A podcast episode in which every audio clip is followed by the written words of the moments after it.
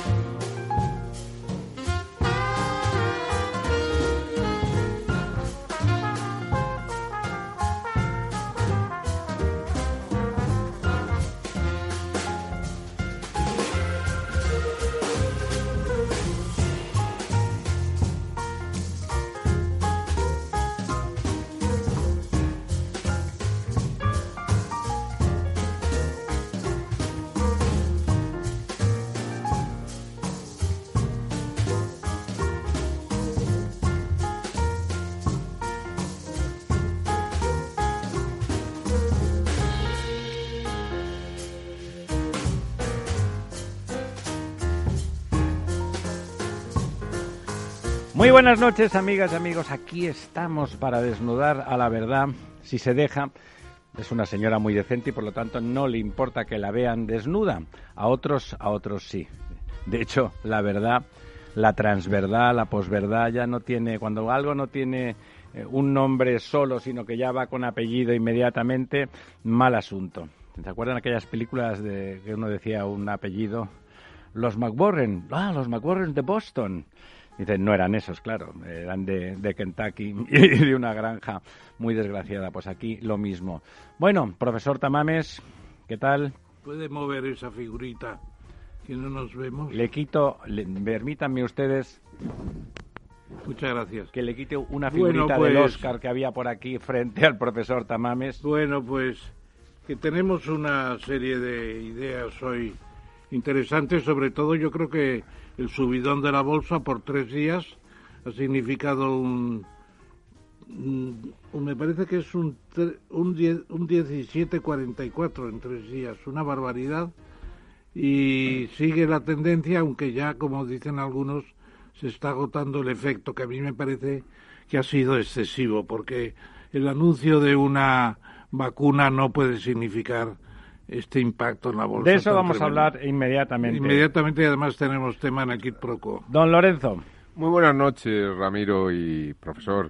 Hombre, yo creo que el efecto de la vacuna efectivamente supone esa subida, pero hay algo más, ¿no? Yo creo que la victoria de el Biden... El efecto Biden, ¿no? También. Claro, sobre todo el efecto de que habrá acuerdo de Brexit, muy probablemente, cosa que no, no era tan probable hace dos semanas y que bueno yo creo que la, la economía española esa victoria de Biden pues le, le va a posicionar eh, ya saben ya saben ustedes y vía, y vía, directa no simplemente por ya saben por ustedes que don Lorenzo es optimista en este caso a veces está justificado pero siendo ser optimista con el señor Johnson hay que echarle bueno es atlético ya saben ustedes que es atlético. Bueno vamos a bueno, verlo bueno, vamos a verlo. lo de Pfizer todavía puede traer consecuencias porque el CEO de Pfizer el señor Burla aprovechó para vender y se ha embolsado 5.600 millones de dólares. Bueno, es que se llama Burla, ¿entiende? O sea, una vergüenza, una vergüenza. Bueno, hoy Eso tenemos... Es insider trading, es información es, privilegiada. Es un clásico, no, es un clásico. Bueno. Tenemos hoy eh, un invitado, no es nuevo en la mesa, en la mesa redonda, es un caballero que viene de vez en cuando, también economista, como mis dos compañeros, estoy aquí rodeado prácticamente. Don Antonio Hernández, muy buenas noches. Buenas noches, encantado de estar aquí con vosotros una vez más. Les recuerdo que don Antonio es eh, también economista, como les decía, y un alto ejecutivo de una multinacional americana de transferencia tecnológica y de implementación de procesos en, en grandes y muy grandes empresas, responsable de parte de España y de todo Portugal. Y Vamos a empezar con, con, nuestro invitado, el primer invitado que tenemos, de alguna forma. Presencial. Es, presencial, además. Estoy, estoy encantado de estar aquí presencialmente. Es bueno, además, como es el más joven de todos, como es el más joven de todos, digamos, encima tiene menos miedo con, con motivos. Además, es una persona cuidadosa y tenemos garantías plenas de que no nos va a infectar desde desde su asintomaticidad. Confiemos en que no. Bueno, ¿qué, dicen, qué dicen, Antonio, tus jefes, los americanos? ¿Cómo, ¿Cómo han percibido ellos la victoria? Y eso que decía don Ramón de que a lo mejor eh, los republicanos detrás del impulso de Trump pueden pelearlo hasta el final? Bueno, eh, yo creo que la victoria de Biden ha sido bien acogida en, en, términos generales. Si bien es cierto, eh, como en todas las situaciones, yo creo que se produce una situación aquí en la que la Cámara de Representantes la tiene el Partido Demócrata, pero la Cámara Alta, que es el legislativo, el, legislativo, el Senado, pues va a recaer una vez más en manos de los republicanos. Eh, teniendo en cuenta la situación en la que estamos en medio de la pandemia y aunque Pfizer haya hecho ese, ese anuncio y las bolsas hayan subido estrepitosamente eh, y yo soy realmente optimista me temo que ese efecto eh, no va a durar mucho porque los problemas ¿Estás de acuerdo con lo que decía don Ramón? absolutamente porque los, los problemas principales eh, de los que adolece la economía americana como viene a ser el déficit brutal que tienen el, y todo el impacto que ha tenido el coronavirus la deuda etcétera pues evidentemente van a lastrar la economía durante un tiempo. Y la española también, claro. La de todo el mundo, eh, evidentemente, pero bueno, en, Estados Unidos además yo creo que eh, se estaba empujando un paquete de ayuda fiscal importantísimo, especialmente en la parte demócrata, ¿no? Ese efecto Biden, que querían eh, meter 3 trillones de dólares, para que nos hagamos una idea de las dimensiones. Conté trillones. En, español billones. En, español billones es tres veces el PIB de España, más o menos, para que nos hagamos una idea de la... De la y los republicanos no están tan de acuerdo con tanto dinero, ¿no? No, el, bueno, ya hubo ciertas conversaciones anteriormente en las que se bloquearon esos estímulos, que la economía americana, desde mi punto de vista, los necesita eh, de manera inmediata. Ahora, si queréis, también podemos hablar, eh, hablar de eso y, y, el por qué pero lo cierto es que los republicanos van a tratar de sacar todo el partido que puedan a la aprobación de, este tipo de, medidas. Y dirigirlas hacia sus clientes, digamos. Y dirigirlas hacia su colectivo preferido, que bueno, eh, realmente es eh, eh, toda la parte empresarial del SP500, etcétera. Y entonces, bueno, yo creo que tirará algunas de las propuestas que trae el programa Biden, como es la subida de impuestos a las multinacionales americanas, ¿no? que era una de las cosas por las que más preocupadas estaban estaban los, los directores generales, los CEOs de las empresas americanas, por la promesa de subidas en, o, deshacer lo que Trump había hecho en, en, su legislatura, que era bajar precisamente los impuestos a esas grandes, a esas grandes corporaciones, ¿no? Entonces... Más que a las grandes corporaciones, a las, eh, digamos, las GAFA, ¿no? Eh, bueno, Google, eh, Facebook. Ahí, ahí yo creo que el eh, Facebook, o sea, realmente el, em, lo que lo que Trump hizo sí fue bajar los impuestos a las grandes corporaciones y las empresas tecnológicas están dentro de esas grandes corporaciones. Son las más grandes, de hecho. Lo que sí que es verdad es que las primeras del ranking de de la bolsa de Nueva York. En, capitalización, por supuesto. De hecho, empresas como Microsoft o Google tienen la misma capitalización bursátil otra vez que el PIB de España, cosa que vemos la desafortunadamente la capitalización de nuestro IBEX 35 y de algunas de las compañías que cotizan ahí y francamente eh, es una broma. Es una broma, ¿no? Es, es, bastante triste. Eh, pero bueno, es así. Lo que sí trae Biden y también por esto, aparte de los efectos propios de la pandemia, es que eh, tiene un sesgo mayor a favorecer a las compañías tecnológicas que Trump no traía. A la tecnología en general. A la tecnología en general, que Trump no traía y además, de alguna manera, eh, atacaba, ¿no? Eh, sí, porque son de comunicación y no, no les en el agua, ¿no? Efectivamente. Insisto en, lo que he comentado antes sobre la, sobre la dinámica de cámara alta y cámara baja, porque eh, ahora mismo hay una enmienda para trocear algunas de las grandes empresas tecnológicas por, eh, por temas de monopolio.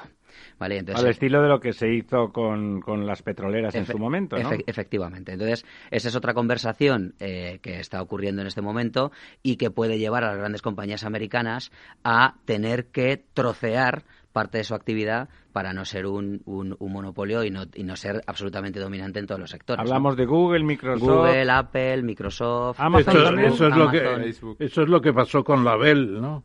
El teléfono, la American Bell, pues era una super compañía y hubo que trocearla eh, regionalmente y venderlas por separado. O sea que aunque luego tecnológicamente estaban en lo mismo. Y con la Standard Oil, ¿no era la Standard Oil? La, Standard Oil también hicieron una operación parecida. No obstante, dicho esto, igual que la última vez que estuve aquí, que recuerdo perfectamente, la tecnología yo creo que va a seguir siendo un sector por el que se puede apostar. Casi que el sector, ¿no? Y el Nasdaq, sobre Va a seguir subiendo seguramente a pesar de sus múltiplos eh, de locura, eh, porque realmente están transformando la mayoría de los procesos productivos en los que están inmersos las compañías en este momento. Hoy, hoy el Dow Jones está en 29.489, a punto de llegar a 30.000, que nunca ha estado en ese nivel, nunca.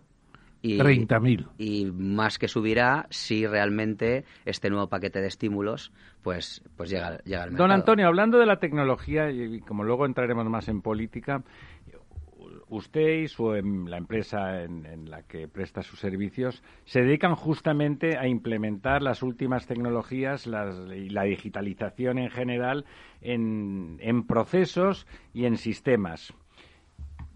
¿Cómo está eso? Es decir, para creer que realmente tiene muchísimo recorrido, yo lo creo, pero vamos, en mi caso tiene mucho de creencia.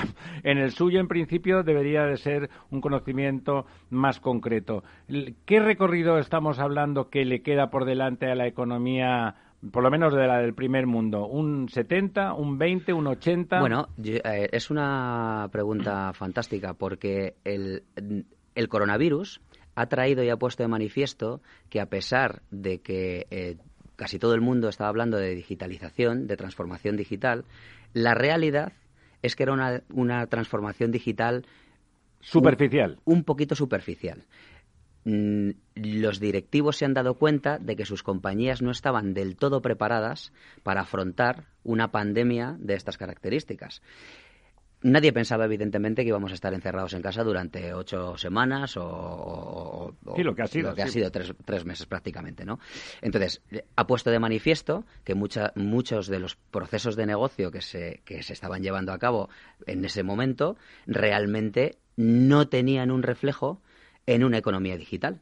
Y, por tanto, los, las facturaciones de esas compañías se han resentido frente a otras que han ganado cuota de mercado. Las que estaban más transformadas ¿Han aguantado mucho mejor el embate? Han aguantado, han aguantado mucho mejor. Lo que pasa es que aquí ya deberíamos ir un poco caso por caso. O sea, si vemos, por ejemplo, el, el caso español, en el que mirando el IBEX 35, pues tenemos bancos, tenemos telcos y tenemos utilities, en su mayoría, pues evidentemente yo creo que ahí todavía quedaba mucho que transformar. También el impacto cíclico en la economía ha supuesto la pérdida de, parte del revenue de negocio y ha habido un castigo importante en sus capitalizaciones, como todos hemos Usted trabaja mucho con bancos, con los grandes bancos españoles, los más grandes, para ser exactos.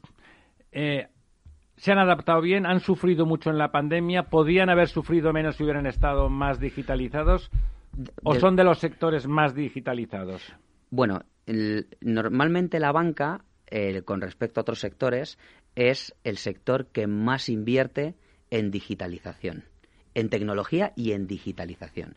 Evidentemente, el sector bancario tiene importantes retos y es eh, está enfrentándose a un mercado donde tiene unos competidores directos que son las fintechs que no tienen la carga regulatoria que tiene la banca y que por tanto se mueven libremente en aquellas partes de la cadena de suministro bancaria que son más jugosas y que tienen mayores márgenes. Por tanto, los bancos están tratando de adaptarse a esta nueva situación. No obstante, dicho esto, yo creo que eh, la banca española, eh, especialmente la gran banca española, ha hecho un esfuerzo fantástico por digitalizarse y, seguir digitalizándose constantemente durante este proceso. Además de tener, bajo mi punto de vista, unos gestores fantásticos que han sabido eh, manejar una cuenta de resultados en una situación tremendamente complicada, con unas moratorias de crédito fuertes, eh, con unos impactos de las regulaciones y de, las imposiciones más bien del gobierno que claramente eh, impactan en sus balances.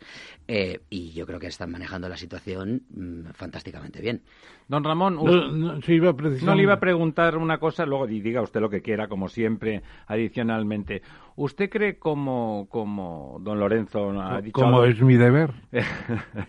como don Lorenzo dice de vez en cuando que, que el sistema bancario español está casi en quiebra por, porque no hay margen? Bueno, desde luego el viejo, la vieja idea de que el negocio bancario es el diferencial, el diferencial de unos eh, un pasivo eh, muy barato y unos créditos mucho más elevados, el tipo de interés, claro.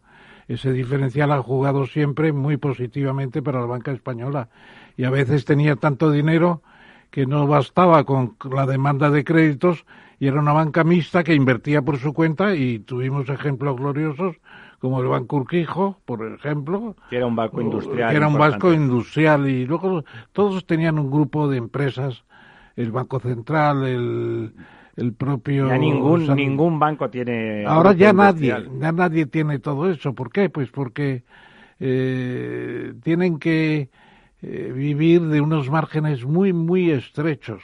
Y luego además don Emilio Botín pues daba un pelotazo de vez en cuando. Compraba algo muy barato y luego lo vendía muy caro y con eso resolvía la, la cuenta de resultados pero eso hoy no sucede. Sí, hay que, aquí, aquí sí me gustaría añadir un, un punto y es, yo creo que la banca europea eh, dentro de los países desarrollados ha sido la que más expuesta ha estado a un entorno de tipos de interés muy bajos o negativos durante tanto tiempo. Es decir, el, el, impacto que ha tenido durante los últimos cuatro o cinco años tener tipos cero o incluso negativos, como los hemos tenido durante los últimos dos años, han tenido una erosión fortísima dentro de sus balances. El, el coronavirus, que además añade un componente cíclico al negocio de los bancos, es decir, para el ciclo económico, eh, hace que mm, los bancos tengan unos balances un tanto deteriorados y que, por tanto, el regulador europeo les esté obligando o empujando a, eh, fusionarse. Cosa que también es un tema, y a mí este, este debate me gusta abrirlo mucho, porque, y, termino ya, y es eh, también el Banco Central Europeo quiere entidades mucho más grandes y mucho más fuertes que sean capaces de ayudarles a comprar la deuda que ellos están recomprando en sus programas de, facilitamiento monetario para sostener las primas de riesgo. todo un circuito bastante artificial.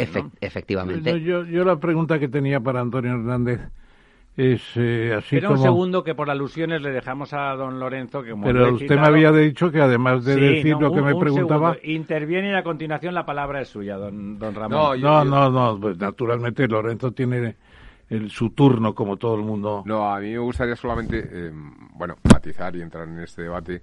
Eh, que eh, por una parte, cuando has comentado antes de que los bancos no tienen grupo industrial, hombre, el, mayor banco que hay en España que en estos momentos eh, en España, no español, pero sí en España, que es Caixa, eh, tiene Criteria detrás, que es el mayor grupo industrial que, hay también, que hay también en España, ¿no? Quiero decir que realmente las participaciones empresariales que tiene Criteria abarcan... Pero es un caso eh, único, ¿no? Sí, bueno, pero que es el banco más grande, ¿no? es verdad que los demás han ido perdiendo ese peso industrial, pero, pero esto está, ¿no?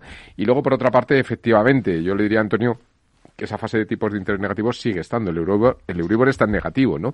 Y, y sí me gustaría destacar que, que la banca española es una banca muy, muy, muy competitiva y que pese a que cada vez queden menos bancos, la competitividad, es decir, que los bancos compiten a nivel de oligopolio, eh, en, compiten no, no, no, en cantidad, sino en precios, ¿no? Eh, es decir, lo que, lo, lo, lo que se llama a la Bertrand, ¿no? En el sentido de que realmente alcanzan los niveles de, de, precio de, de, competencia perfecta, porque al competir en precios, digamos que no van a la solución de monopolística, que sería un poco la Cournot cuando compiten en, en cantidades, sino, sino que llegan a la solución más eficiente. Y por poner un ejemplo, yo he vivido los últimos cuatro años en Irlanda, el mejor tipo de interés en un préstamo hipotecario que uno podía conseguir en Irlanda, y además lanzado a bombo y platillo por, por el AIB, que es un banco irlandés, era el 2,90 y tantos. En España, en estos momentos puedes encontrar Euribor más 0,75, lo que significa un tipo de interés del 0,40 y tantos. Esto, esto es espectacular, claro.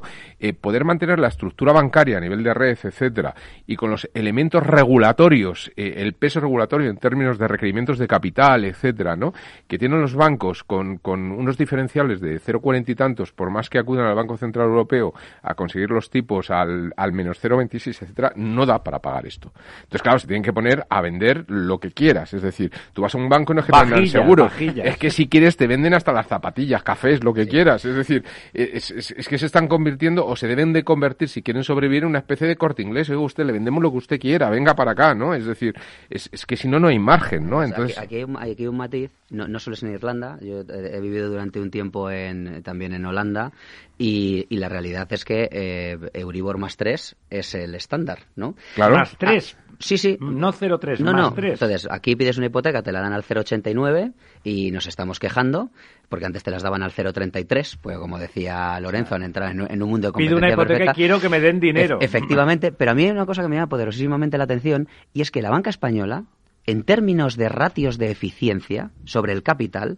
es la más eficiente de Europa. O sea, si nosotros comparamos, por ejemplo... ¿Eso quiere decir del mundo también o no? Mm, eh, no tengo el dato del mundo, entonces... no, la banca americana en ese sentido es más... Eh, hay banca americana pues, más Pues no lo sé, pero fíjese, el otro día estuve repasando alguna, algunos números, ¿no?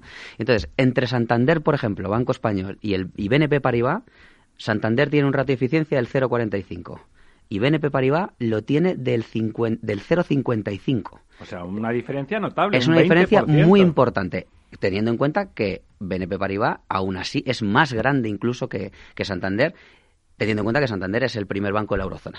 Lo que pasa es que, bueno, BNP Paribas tiene otros negocios en otros sitios. Pero efectivamente, en ese sentido, yo creo que nuestros banqueros mm, han sabido manejar esta situación. Eh, Don Ramón. Bueno, yo, aparte de eso, de lo que tenía previsto, eh, a propósito de esto último, los aumentos de productividad en la banca han sido impresionantes, claro, con las fusiones. Cada vez que hay una fusión se dice 8.000 tíos a la calle. ¿Por qué? Pues porque no son necesarios. No, porque, hay una sucursal al lado de la otra, claro. Las, ventajas de escala son formidables. Y luego la digitalización es prodigiosa. La banca tiene ahora, pues seguramente la quinta parte de lo que tenía en los años 90. Y tiene un negocio superior. ¿Qué pasa? Aumentado la productividad, impresionante. Y aquí viene la cuestión. Y el SEPE, que por fin ya sabemos cómo se llama el Servicio de Público de Empleo, el antiguo INEM. ¿Qué pasa? No tiene capacidad para manejar los ERTES, no tiene capacidad para los autónomos, no tiene capacidad para nada, porque no está digitalizado.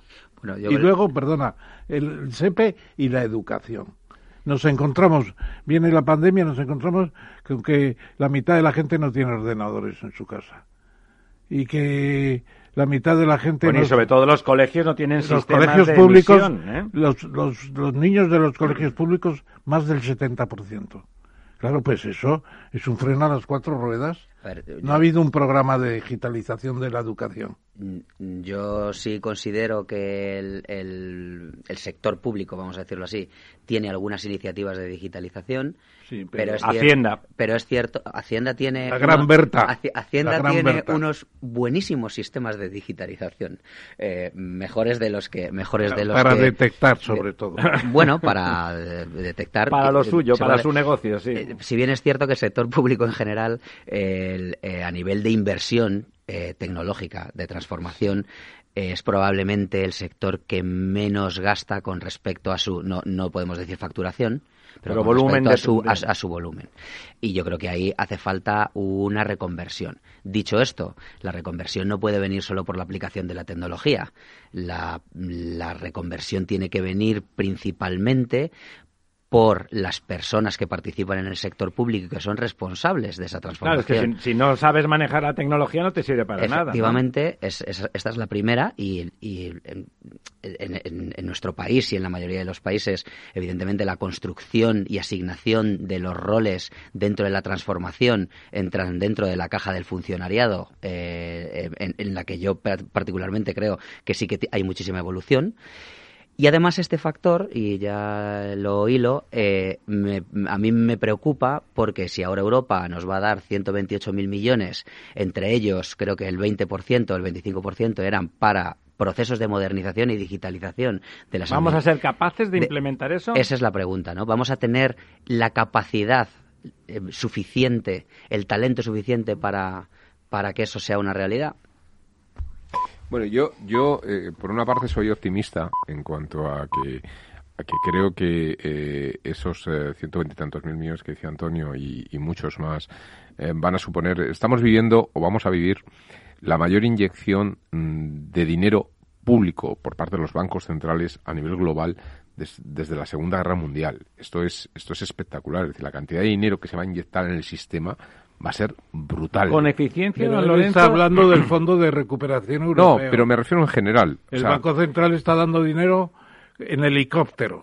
Bueno, por eso estoy diciendo que en general, en términos generales, es decir, la inyección de dinero que se va a producir en el sistema a nivel global va a ser tan grande que en el momento, como ocurre un poco en el tema de Pfizer, ¿no? en el momento en que se recupera el sector privado, eh, el efecto multiplicador de ese dinero va a ser realmente brutal.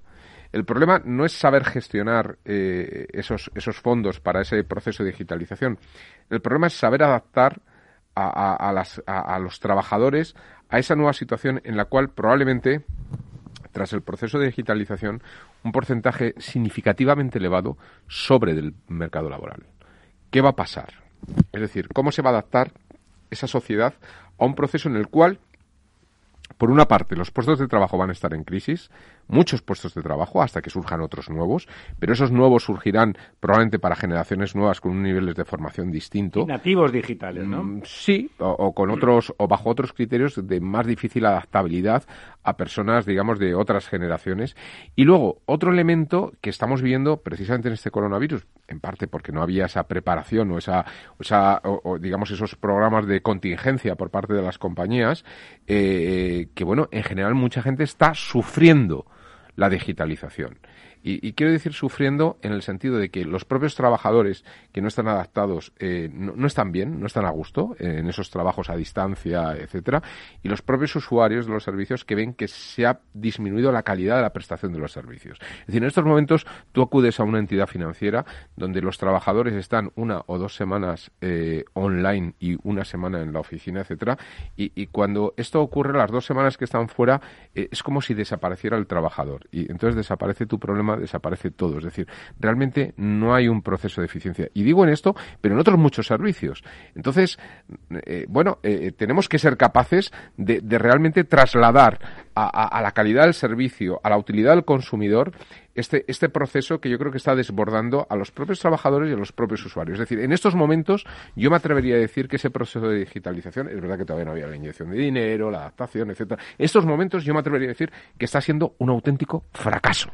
Sí, un, nada, un apunto y te, y te doy la palabra para que remates la jugada, Antonio. Me, me recuerda esto a usted, no sé si ellos lo han leído, seguro que usted sí que leyó El malestar de la cultura de Marcus. Hombre, esta ¿Eh? mañana me acordaba de la sociedad carnívora y, de Eros contra Tanatos. Y eso me recuerda a esa, esa, sociedad rica que de golpe tiene un malestar. Cuando habla de la cultura se refiere a la propia sociedad. Eso que, me parece un buen apunte de don Lorenzo, de que de golpe ese progreso, ese cambio paradigmático, que evidentemente suena para bien, y de golpe lo que crea es un malestar, Antonio. Claro, ahí, es, que él ha tocado un punto, bajo mi punto de vista, eh, fundamental, y es Claro que esta transformación está trayendo más está trayendo más eficiencia, pero está destruyendo evidentemente muchos puestos de trabajo y formas de vida y, formas de vida, ¿no? Y entonces él ha lanzado una pregunta y es ¿qué va a ocurrir ahí?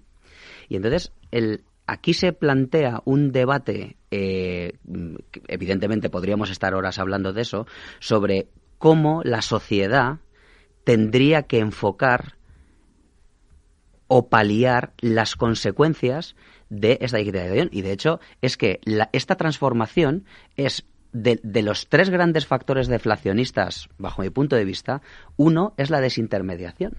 Esto es lo que está ocurriendo. Otro, China. bueno, yo más bien otro... China fue el primero. China fue el primero. yo, los tres Ahora vivimos la desintermediación. Sí, claro, yo veo la desintermediación, yo veo la carga de deuda y veo la demografía. Entonces, yo creo que estos tres factores son los tres factores la demografía en el sentido de menos consumidores. Bueno, hay menos consumidores, eh, la población tiene más edad. Eh, consume distinto. Consume diferente, ¿de acuerdo? Y esta es la razón por la que los estímulos de los bancos centrales, bajo mi punto de vista, van a quedarse aquí para siempre. Son necesarios. Efectivamente. Además de... Y, aquí no generarán inflación nunca. No lo sabemos. Solamente, solamente hay que cargarse el mercado de deuda. Amigos, tenemos al teléfono al siguiente invitado, nos quedamos todos aquí, que es, eh, bueno, pues es una persona que de las que ha hecho historia en España en determinado momento y sigue ahí y nos alegramos mucho de que hoy nos acompañe. Don Ignacio, ¿está usted ahí? Estoy escuchándoles. Bueno, de su voz eh, sigue sonando jovial y controlando eh, la situación. Estamos hablando de don Ignacio Camuñas y al que, por supuesto, le vamos a dar la palabra al profesor Tamames para que haga la semblanza habitual de, de nuestros invitados. Será una buena semblanza, Ignacio. Buenas noches nos conocemos, Ramón, querido Ramón, nos conocemos casi ya hace más de 50 años. Más de 50 años. Sí, son ustedes unos chavales. Tú naciste en septiembre de 1940 y se acababa de rendir Francia en el mes de junio. Yo creo que funcionaba la batalla de Inglaterra en esos momentos, cuando Hitler pensó que con la Luftwaffe podría invadir Inglaterra y se llevó un chusco. Y bueno, es eh, doctor en Derecho por la UCM y la Universidad de Estrasburgo con Derecho Comparado. Y además ha tenido una faceta empresarial interesante Ignacio Camuñas, fue editor de Guadiana de Publicaciones.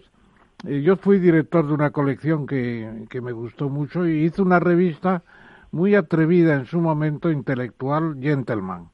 Y luego ya eh, la política eh, fue uno de los fundadores de UCD, con la, una rama liberal, por así decirlo, ministro de Relaciones con las Cortes con Adolfo Suárez y después de esa pasada mm, importante por la política estuvo en 1980 y te voy a preguntar en el club Bilderberg que es un club misterioso que ya nos explicará. Sí, ya luego que nos cuente. Que y voy terminando, voy terminando. Eh, fundador del foro de la sociedad civil, que ha tenido su desarrollo ulterior, y además uno de los creadores de Vox en 2014, que se fue enseguida, estuvo apenas unos meses, también te preguntaremos por eso.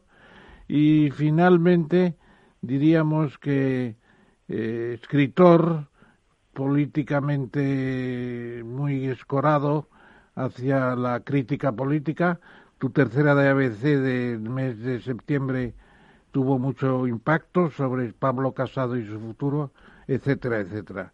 Esa es la situación. Yo entonces, si me lo permite, por el, favor, el, moderador le preguntaría precisamente por el club Bilderberg. ¿Qué, qué misterio hay ahí? Bueno, yo la verdad es que no, no llegué a enterarme bien de si ese era el centro de, de planificación mundial y donde se decidían todas las grandes cuestiones, según afirman luego, incluso como, como la antigua trilateral, ¿no, don Ignacio? No, no, no, no. La Trilateral eh, era otra organización y el Club Bilderberg, pues eh, otra también, donde había un intercambio entre personalidades del mundo político y personalidades del mundo empresarial y donde se discutían los grandes temas del momento. Por tanto, eh, hombre, yo calculo que, que habría un steering committee, un grupo, digamos, planificador de estas reuniones, donde verdaderamente pues se discutirían o se tomarían eventualmente decisiones de otro calado. En la propia reunión, por lo menos a la que yo asistí, bueno, no noté ningún cabildeo, ninguna ninguna cosa secreta, ni, ni que allí se estuviera decidiendo eh, ninguno de los destinos de, del universo. Por tanto, tengo una opinión, pues como otras muchísimas reuniones a las que he asistido. Yo he sido, en aquella época era vicepresidente de la Internacional Liberal y donde también nos reuníamos con otros dirigentes de, los distintos partidos eh, europeos y hablábamos pues de los problemas del momento, pero sin más. No tengo ninguna impresión eh, verdaderamente secreta ni, ni importantísima, a, pesar de los años que han pasado ya, sobre que ese, ese club pues haya poco menos que sido el responsable de la dirección de la política mundial.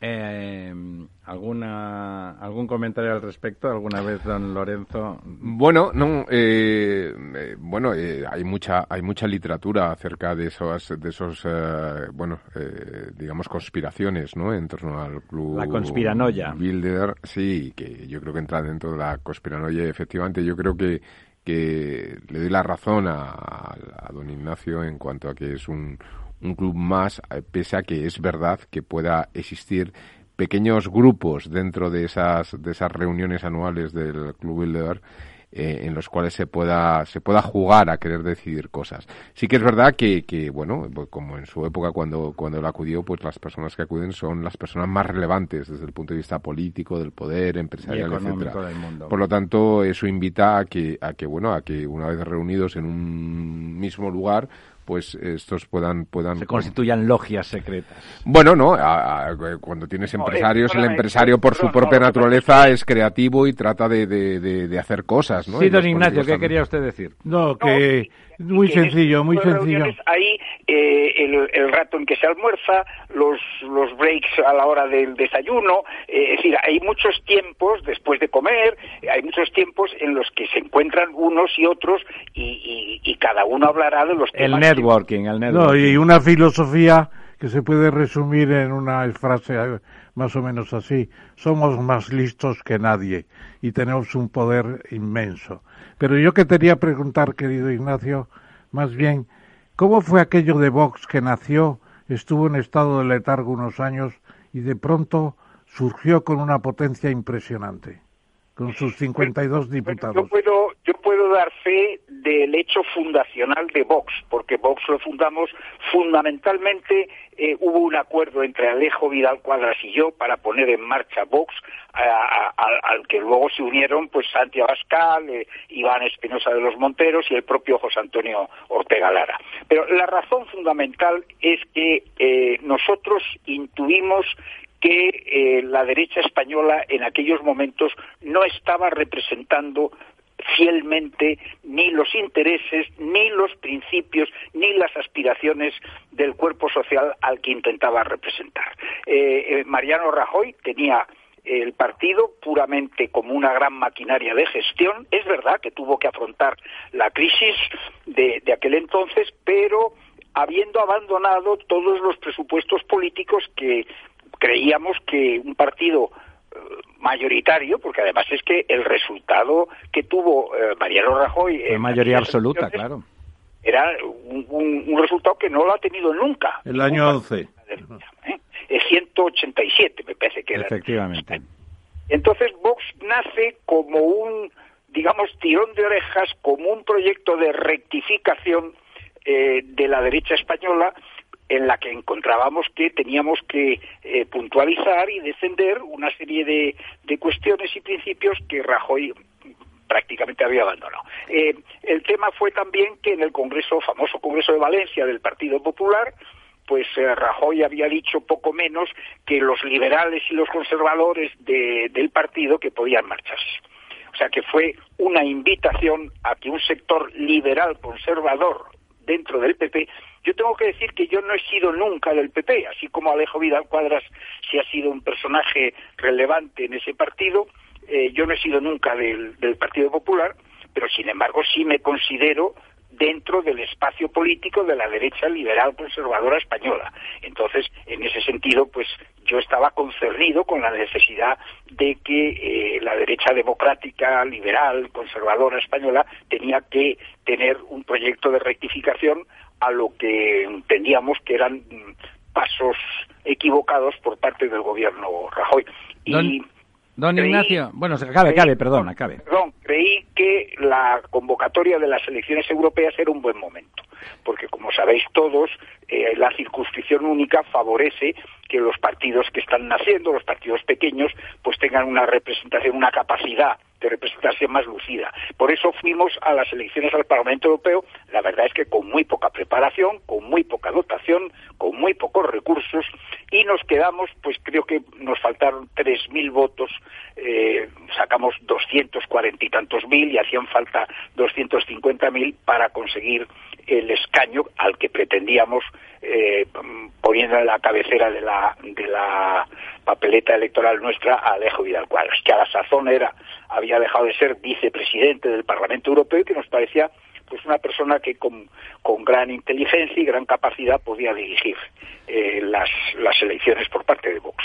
Justamente eh, le quería comentar que Alejo Vidal Cuadras es una persona muy inteligente, es un liberal radical, pero es un gran liberal y si de algo no peca don Alejo es de populista. ¿eh? Es una persona de un racionalismo muy radical, de una inteligencia brillante y por lo tanto esa propia inteligencia le aleja del populismo. Y usted ha sido eh, presidente de la Internacional Liberal. ¿A usted no le parece, don Ignacio, que el Vox actual no es un partido propiamente liberal que, se ha escorado demasiado hacia propuestas populistas con esa contaminación que, que ha llegado a todo el mundo, en cierta, en mayor o menor medida, todos los partidos, incluso los que pretenden no serlo, se han contaminado por las formas, ¿no? El contexto por osmosis produce eso. Pero ¿no le parece que ese Vox que, que ustedes fundan que pretende ser la encarnación de un liberalismo eh, democrático clásico europeo no está representando esas ideas ahora? Eh, evidentemente el, el, Vox que nosotros fundamos y el Vox actual que encabeza Santiago Abascal, pues, pues es diferente. Es decir, se ha producido una evolución dentro de ese colectivo eh, marcadamente marcadamente, digamos, de una derecha ya más tradicional, más robusta, pero yo creo que obligado de alguna manera por las circunstancias. Es decir, eh, el Vox actual tiene... Obligado no, don Ignacio, condicionado sí, obligado no. Perdón, digo que el Vox actual tiene como referente para oponerse a él, al, al, gobierno social comunista, lo cual le lleva a tener que mantener posiciones evidentemente pues mm, mucho más mucho más tensas, eh, eh, con un lenguaje mucho más descarnado, con una, una tipología de, actuación pues eh, demasiado radicalizada, pero es el que corresponde de alguna manera al tener enfrente a, a un gobierno pues compuesto por independentistas, por socialistas y por comunistas. Eso ha llevado a que Vox haya tenido que, de alguna manera, radicalizar sus presupuestos políticos. ¿Y no, crees? perdón, pero un complemento, un complemento del anterior. Un complemento del anterior. Simplemente, Ignacio, ¿no piensas que una característica fundamental de Vox es el patriotismo?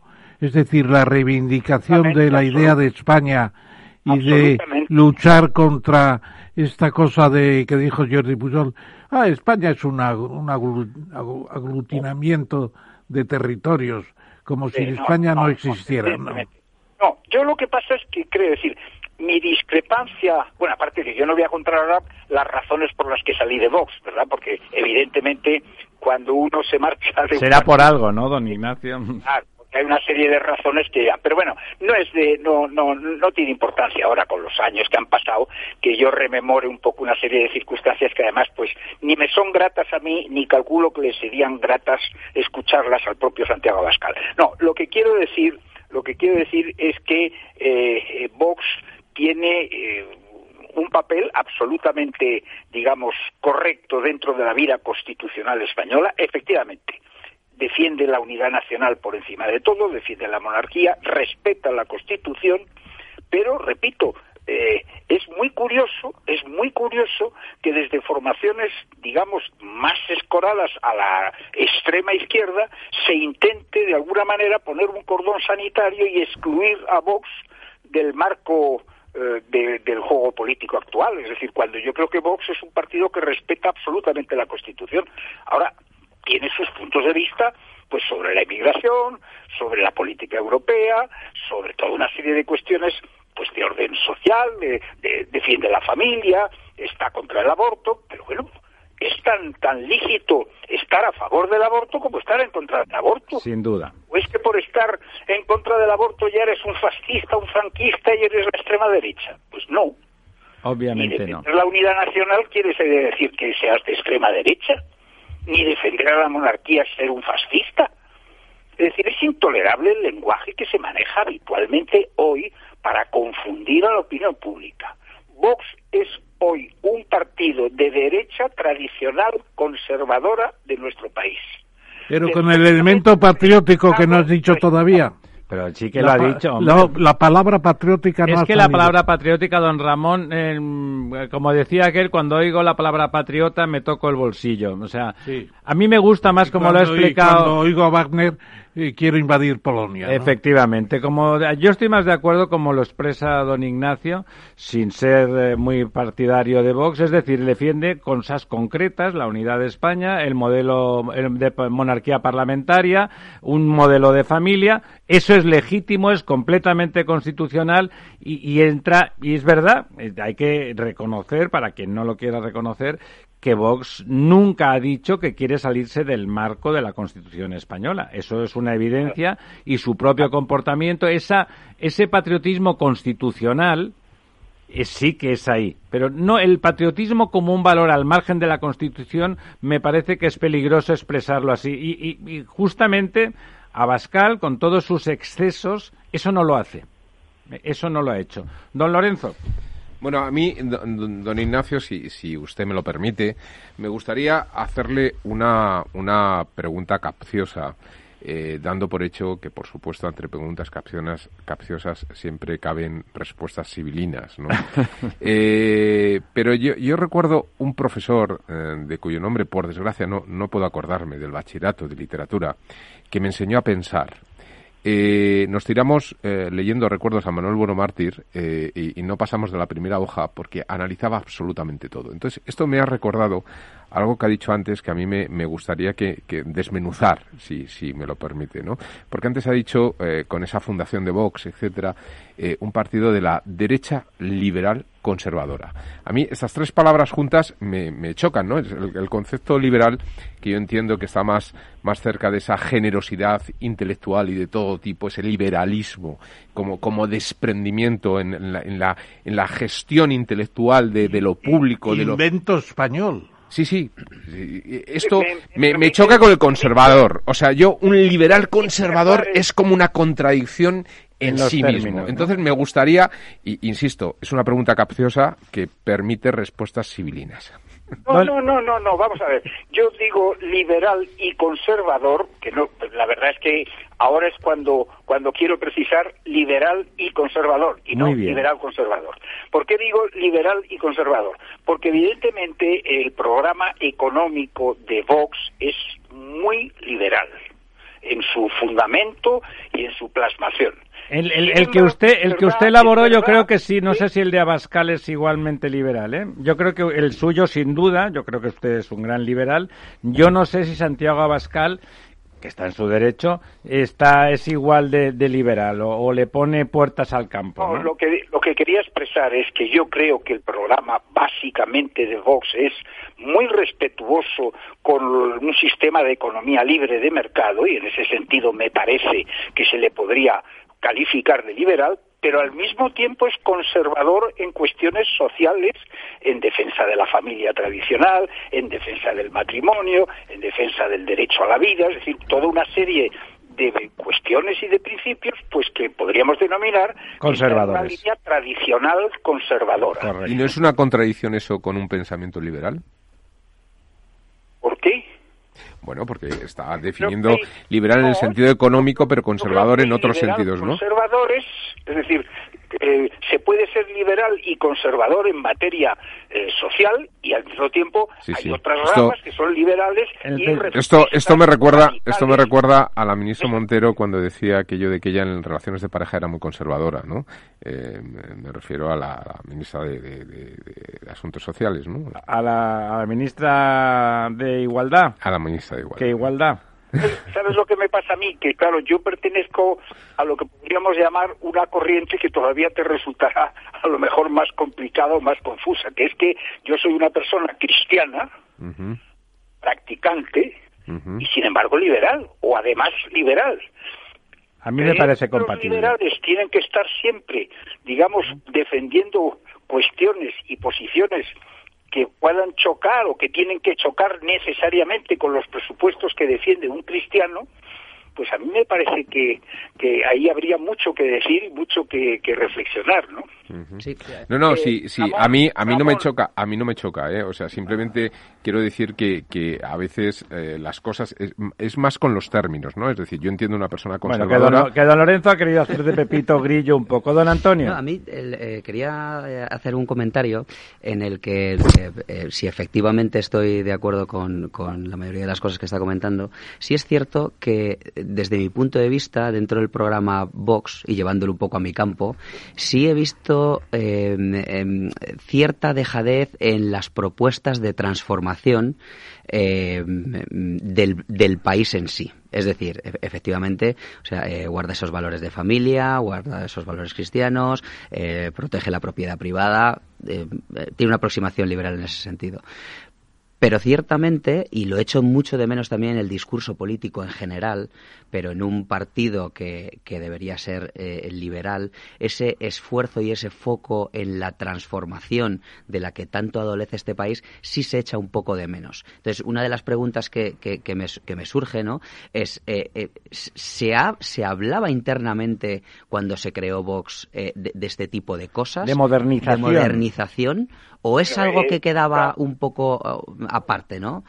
Voy a precisar una cosa. Vox nace en enero del 2014 para presentarse a unas elecciones que creo que se celebraban en el mes de junio. Es decir, que mm, tampoco tuvimos tanto... Mucho tiempo, ¿verdad?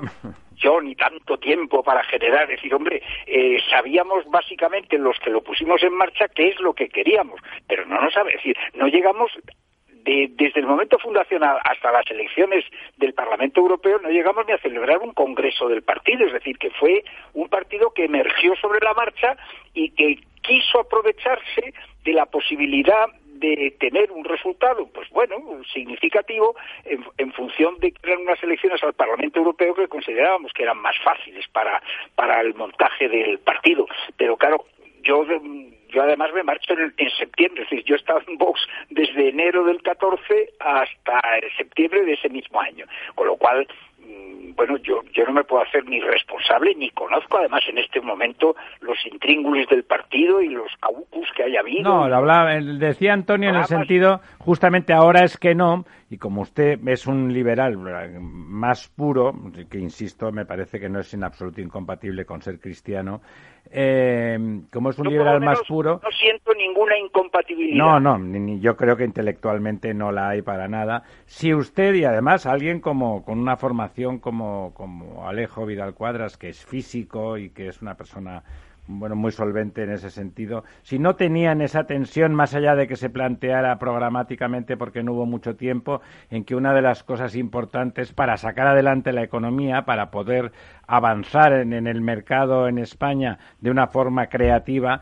era eh, esa transformación, hablábamos antes de lo digital, pero tecnológica en general, ese cambio de paradigma hacia una economía mucho más tecnológica. Honradamente no le puedo engañar, es decir, no nos planteamos por aquel entonces estas cuestiones. Más bien, más bien, sí nos planteamos algunas cuestiones de índole estructural político de nuestro país. Es decir, de todos es conocido que el programa de Vox hacía una apelación a que, por ejemplo, el Estado autonómico había sido un, intento de muy buena voluntad que hicimos los constituyentes y el esfuerzo para entendernos unos con otros, pero que ha resultado fallido. Es decir, hoy Vox es el único partido que ha levantado una bandera bastante clara y expresiva de disconformidad con la organización autonómica de nuestro país. Yo, yo Ignacio, yo, perdona, perdona, sigue, terminas, terminas lo que estabas diciendo. No digo que ese fue un punto muy, muy, muy claro, ¿no? Es decir, que, que eso condicionaba un poco eh, todo el planteamiento político que queríamos hacer a, posteriori. Eh, al mismo tiempo, fuimos muy defensores de la necesidad del sistema que luego yo personalmente creo que ha sido un error, pero en aquel momento considerábamos que los partidos eran muy autoritarios, que había poco, poco debate democrático y nosotros también lanzamos el tema de las primarias, de las que luego yo honradamente creo que se han, se han seguido consecuencias muy poco felices para el funcionamiento democrático de los partidos, pero en aquel momento sí defendimos la necesidad de primarias para que los líderes de los partidos no fueran elegidos a dedo por los anteriores presidentes, como pasó pues. Bueno, estaba ocurriendo sistemáticamente. bueno, Ramón. La, pregunta, y no es por seguir en, en, el mismo tema, ni mucho menos, pero eh, en cierto modo, cuando se crea un partido como ese, eh, luego se le sigue la pista, ahí estuve yo algunos meses, tal, eh, y de pronto da un salto y se convierte en un tema importante. Eh, en algún sitio he leído, no lo podría precisar ahora, que los antiguos fundadores de Vox habéis hecho algunas recomendaciones al propio Vox últimamente. Y luego, en tu tercera ABC que citaba antes, le dices a Casado, ojo con Vox, que usted puede pensar que es un cuerpo extraño y que es parte de la derecha, diría del centro de la derecha, centro derecha, naturalmente más a la derecha que al centro. Pero esos dos temas, eh, las recomendaciones de los fundadores. Una de DC que se denomina Pablo Casado y sus dilemas. Eso es, aquí, está, aquí lo tengo. Felizmente, creo que después de la moción de censura, los dilemas ya Pablo Casado los ha resuelto. Porque yo hablo que Pablo Casado se encontraba antes de la moción de censura ante el dilema de si intentar desde el PP organizar el gran partido de la derecha democrática en nuestro país o si por el contrario eh, debía de ir hacia el centro para, yo creo que incluso así lo escribía, para recrear una especie de UCD, es decir, un partido de centro derecha ya, pero contiguo al Partido Socialista y con capacidad de dialogar en un momento dado y de entenderse en algunos puntos con el Partido Socialista. Y ese era el dilema que tenía Pablo Casado. Y yo le decía al final del artículo a Pablo que en algún momento tendría que tomar una decisión. Y mira por dónde, con motivo de la moción de censura, la tomó. Pablo Casado tomó y ha resuelto el dilema. Y efectivamente, Pablo Casado, por una serie de razones, se podrá entender o no entender el tema, por una serie de razones, ha decidido más bien configurar al PP en forma de una especie, no exactamente, pero sí una especie de unión de centro democrático, es decir, un partido de centro derecha contiguo al Partido Socialista. Ahí lo que se plantea es que en algún momento Inés Arrimadas y el pobre Pablo Casado tendrán que decidir el tema de las relaciones con ciudadanos, porque desde luego lo que no tiene sentido ninguno es que en ese espacio político... Efectivamente, haya dos partidos. Pero también es muy peligroso para Casado olvidarse de Vox y decir contigo no, eh, contigo, contigo, contigo no me adjunto. No, la filosofía de Casado es muy clara. Casado parte de la base de que Vox no tiene otra elección que apoyar en el futuro a un gobierno del Partido Popular, porque Casado no puede hacer el sorpaso y entenderse con el PSOE contra el Partido Popular. De manera que la, estrategia de la estrategia de Casado es inteligente aunque puede correr algunos riesgos. ¿En qué es inteligente? En que él tiene más capacidad de crecimiento hacia el centro, es decir, en definitiva, a ganar ahí un millón, millón y medio de votos que tiene hoy día Ciudadanos, si resuelve bien esa papeleta, e incluso haciendo ya un ejercicio de mayor, eh, digamos, habilidad política, llegar incluso a, a coger algunos votos de la socialdemocracia o de los en fin, de las gentes del PSOE que están descontentas con Sánchez. Esa es, esa es la apuesta de Casado. Sabiendo, sabiendo, como tiene que saber, que los 40, 50, 60 escaños en la mejor hipótesis que pudiera tener Vox, los va a aprovechar para la formación de un posible y futuro gobierno. Don Ignacio, acabe, acabe, perdón.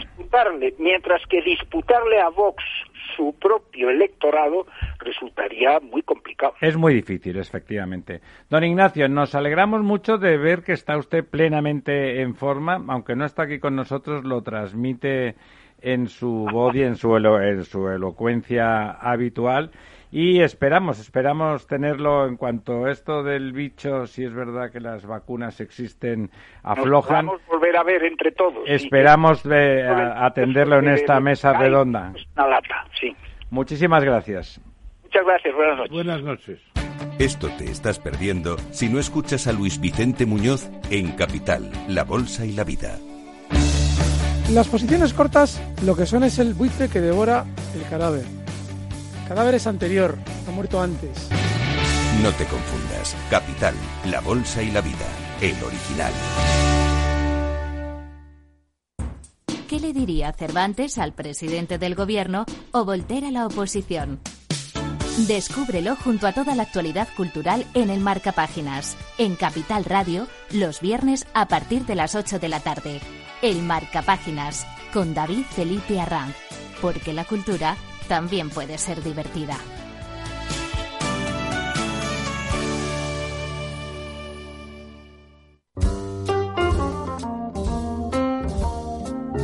La verdad desnuda, Capital Radio. Bueno, aquí seguimos. El siguiente invitado es un honor tenerlo con nosotros. Eh, es un amigo de, sobre todo de don Ramón, pero vamos, eh, yo me apunto colateralmente. El resto de la mesa es fan. Es, eh, no tardo más en decirlo, es don Raúl del Pozo. ya un personaje. mm, bueno, iba a decir mítico, pero los mitos es que están muertos y don Raúl está todavía muy vivo. Raúl, ¿cómo andamos? Pues vivo, sí. Estar vivo. Que no es poco, ¿no? Parafraseando a José Luis Cuerda, amanece que no es poco, vivo que no es poco, Sí, ¿no? porque estamos rodeados de veneno por todas partes.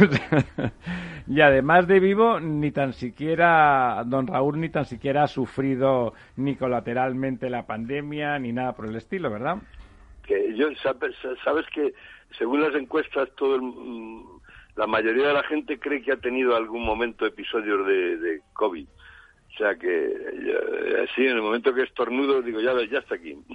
y, es un constipado como el de siempre. A mí me pasó lo mismo, me fui a hacerme el test ese de 150 pavos y nada, resulta que no tenía nada, no podía contarlo. Pensaba, caramba.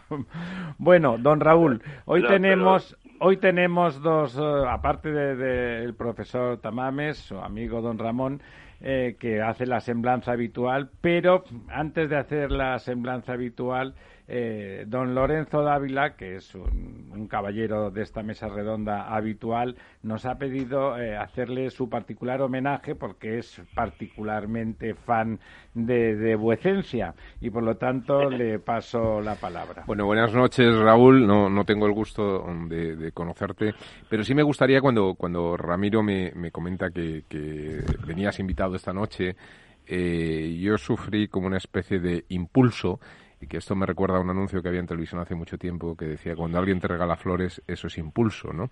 Eh, pues eh, yo hoy te quiero regalar flores. Y te quiero regalar flores muy porque bien. vivimos en un país de la desmemoria. Es un país que, que vive eh, a 451 grados Fahrenheit, eh, recordando aquella novela de Ray Bradbury que luego Truffaut llevó tan, tan genialmente al cine, donde que es la temperatura a la que se queman los libros eh, y, que eso hace que la gente no tenga memoria. Yo eh, me dio me dio eh, me dio por leer y, eso hace que, que tenga memoria y esto me lleva, yo tengo 51 años hoy y me lleva al año 87. En el año 87 yo inicio mis estudios universitarios, pero también nace algo en España que, que para mí me impactó.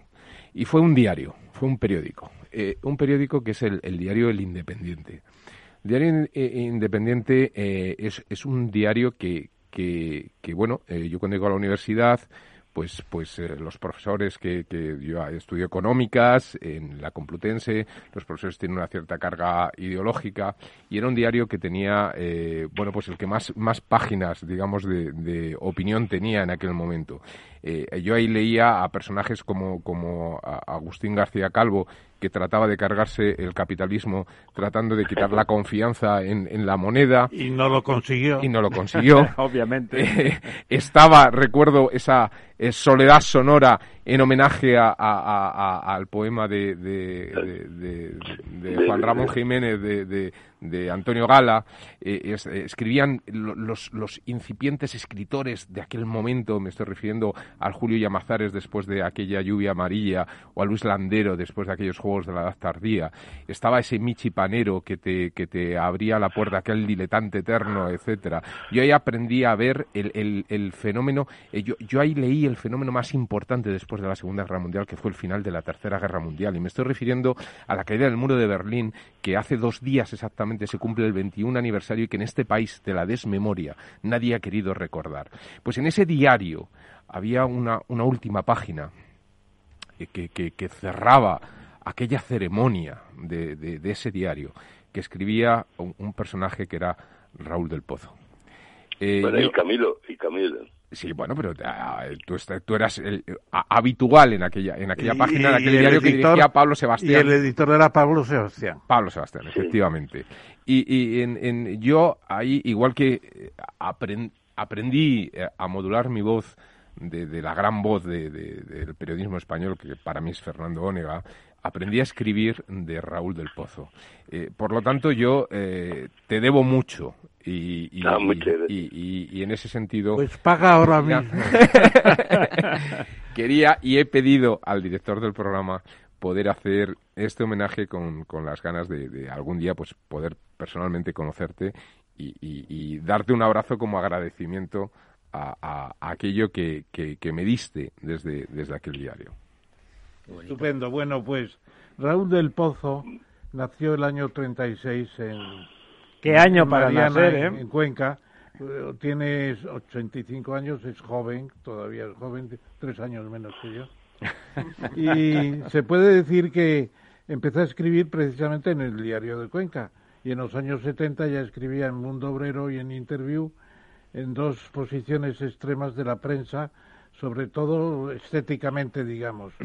Y luego eh, ganó dos premios de periodismo, sobre todo el Cuco Cerecedo, que es un premio importante, y ya pasó después eh, a ser su, hacer su vida en la televisión, eh, en la radio, con Luis del Olmo, con Teresa Campos, y además siempre con el amor de Natalia Ferroccioli, su esposa de muchos, muchos años.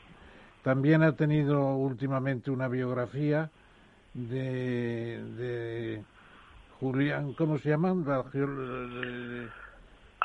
Antonio, eh, Jesús Úbeda, Jesús Úbeda y Julio Valdeón. y Valdeón, el hijo del historiador. Julio Valdeón, el historiador del que Una biografía muy interesante que yo he tenido ocasión de leer en gran medida estos días y además donde aparecen eh, otros muchos personajes opinando sobre sobre el propio eh, Raúl del Pozo porque le pidieron una autobiografía y dijo que no escribía esas cosas y la escribieron los amigos. Y por último, eh, sucediendo al gran Francisco Umbral, está El ruido de la calle en la última página del mundo con un artículo hoy excepcional sobre la inteligencia artificial. Enhorabuena, Raúl, extraordinario artículo. yo primero tengo que decir bueno, no vamos aquí a, como pasa en como pasa en, la película Comernos la polla, pero es que tengo que decir que para mí Ramón Tamames es uno de los últimos sabios que queda en este país. Es de una inteligencia, de una juventud sobrenatural y es y, y, tengo uno de los honores de mi vida saber, aunque tú no te acuerdas, yo figuré en la lista por la, para la alcaldía de Madrid era iba el último o el sí, me acuerdo perfectamente. en la lista para el Ayuntamiento de Madrid. Cuando en el PC, en la lista En, aquel PC lleno de no comunistas. Exactamente. Sí. Bueno, esto es un honor Muchas gracias. Primero, algo eh, estaré haciendo mal porque últimamente me trata muy bien la gente, especialmente los jóvenes. Eso hubiera dicho Oscar Wilde. Están hablando muy bien de mí, debo de estar haciendo algo desastroso. Sí, Oscar Wilde además también decía, os voy a contar mi vida para que no me conozcáis. Eh, y es lo que he hecho yo. Yo intenté hacer eso, contar algo de mi vida para que no me conocieran, pero me han asaltado como asaltan una muralla, como dos policías poco a poco han ido averiguando cosas sobre mí y sobre todo cuando dicen, ¿cómo es posible? me dice un señor muy serio, católico y hombre de orden, ¿cómo es posible que haya dicho lo de lo del ciruelo del rey? Y yo me quedé un poco helado. Porque hay un momento que yo le digo a Juan Carlos, Juan Carlos, rey, ¿cómo está? Y me dice Félix San, que está a mi lado. No le digas rey, hombre, dile excelencia o majestad. Y bueno, rey, dice, bueno, estoy, estoy delicado porque me van a tener que poner dos estén. Y yo contesto, no, importante no son los estén, lo importante es el ciruelo, majestad, ya le dije majestad. Entonces, el que me dijo eso, yo me quedé un poco aturdido. Digo, yo no recuerdo haber dicho esto, porque yo el libro no lo he leído del todo porque me da miedo. Entonces, resulta que me lo había dicho Félix Sanz. El que lo contó fue Félix Sanz, que es mi amigo, del que yo fui profesor en Nuclés, y es mi, amigo de toda la vida. O sea que será verdad. Eh, no, no, claro, es el que, el que lo contó, yo no lo conté. ¿Comprendes? Luego han dicho cosas sobre mí. Poco a poco han soltado cosas sobre mí que yo no sabía que había dicho. Y, no, es que no las había dicho. Bueno, la memoria es selectiva, Raúl, ya sabes, ¿eh? Además, tú no quisiste hacer tus propias memorias. Yo no digo que no tengas derecho a decir lo que estás diciendo. Tienes perfecto derecho. Pero lo que está claro es que los que te han hecho las memorias sí se acuerdan de tus encuentros con ellos. o sea, tienen una información que tú quizá tengas un poco sumergida pero ellos lo mantienen por... es, mucho más interesante, don Ramón, porque es un libro sobre uno mismo, en este caso don Raúl, que lo dicen otros y él de golpe, en esa desmemoria que tenemos todos, dice, caramba, yo dije esto. A mí, a mí Raúl, lo del ciruelo al rey no me extraña nada. No, por supuesto, no conocía la anécdota, pero al hilo de cómo escribes, eh, ese casticismo sincero y, nada mm, folclórico y nada folclórico. Me cuadra mucho que le dijeras a su majestad que además estoy seguro que le encantó que le encantó la expresión porque además ya se sabe que es, eh, es lúbrico por vocación ¿no? en una de aquellas fiestas de palacio antes de que lo han arrastrado porque en España están arrastrando a Juan Carlos como se, se arrastra a los grandes personajes después de muertos como hicieron con otros grandes de la historia de España. Solo decían viva, mm, vivan las cadenas y viva Fernando VII, pero a los héroes siempre los arrastran. El Juan Carlos, a mi modo de ver, fue un héroe de la democracia que tiene un pasado negro en los últimos momentos de su vida, pero que ha sido un gran rey, extraordinario rey demócrata. Cuando estabas hablando de los personajes arrastrados, creo que implícitamente estabas pensando en el empecinado, ¿verdad? Sí, en el empecinado, es que no, me salía el nombre. Qué buena memoria tienes. ¿eh? No, hombre, Ramón es la leche con El empecinado fue un caso típico de una gloria del país que luego los de las caenas le convirtieron en un, en un toro arrastrado al final de la corrida. Tremendo, tremendo. Sí. Me pues, parece, me, me gusta mucho que don Raúl del Pozo, que es muy poco sospechoso de ser un conservador rancio ni un monárquico eh, empecinado defienda a don Juan Carlos. Me parece, me parece, bueno, digno del personaje de Raúl del Pozo. Bueno, pues recuerdo un día que estaba yo con Cuartango en una de esas grandes eh, copas que daban y atravesó todo el desierto de las cabezas para llegar al fondo y estaba con Cuartango y, me dijo Cuartango, esto no lo ha hecho el rey con él. Digo, te equivocas, los borbones son así, son, son así de simpáticos y no, olvidan un nombre. dice, no, no, pero contigo es extraordinario. Y le digo yo, Majestad, qué vino más bueno. Está a punto de cantar la internacional. Dice, yo también.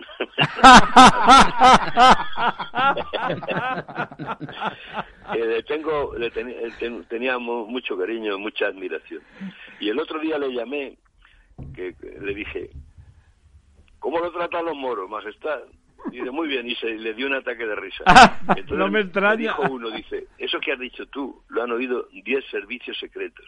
Y habrán dicho, hay un cachondo de periodista español que le está diciendo al rey, ¿cómo, cómo le tratan los moros? y ahora lo están oyendo por lo menos dos millones de personas. nada menos. Sí. además, Bueno, pero- es verdad que eres un cachondo porque además, como sabes, no, no son moros y a ellos les ellos los No, no, ya, ya lo sé que no son Por moros. supuesto que lo sabes. Son rubios, eran rubios, sí. Eran rubios y con los ojos azules. Don Ramón, Pues yo le preguntaría a Raúl cuando se produjo la el paso de, de Paco Umbral, que también era muy amigo de Raúl, y algunas Muy, veces muy amigo hemos, de Ramón también. hemos coincidido en casa y siempre en unas conversaciones espléndidas. ¿Por qué a tu triple columna terciada, a que no te lo ha dicho nadie así nunca, triple columna terciada, le pusiste el nombre del ruido de la calle? ¿Por qué le pusiste ese nombre tan bonito? Bueno, pues yo creo que eso lo hicimos a medias entre en- en- entre Pedro J y yo. Yo había propuesto el romance de la calle o algo, y yo dije, no, no, la- el, el ruido de la calle. O sea, que ahí acertó él más. y es verdad, y es verdad que, Ah, oh, que Raúl Mira, el ruido de la calle lo es una traduce. cosa terrible. Y Paco era un mito, no solo- era un mito basado en lo real. Es el escritor de nuestra generación.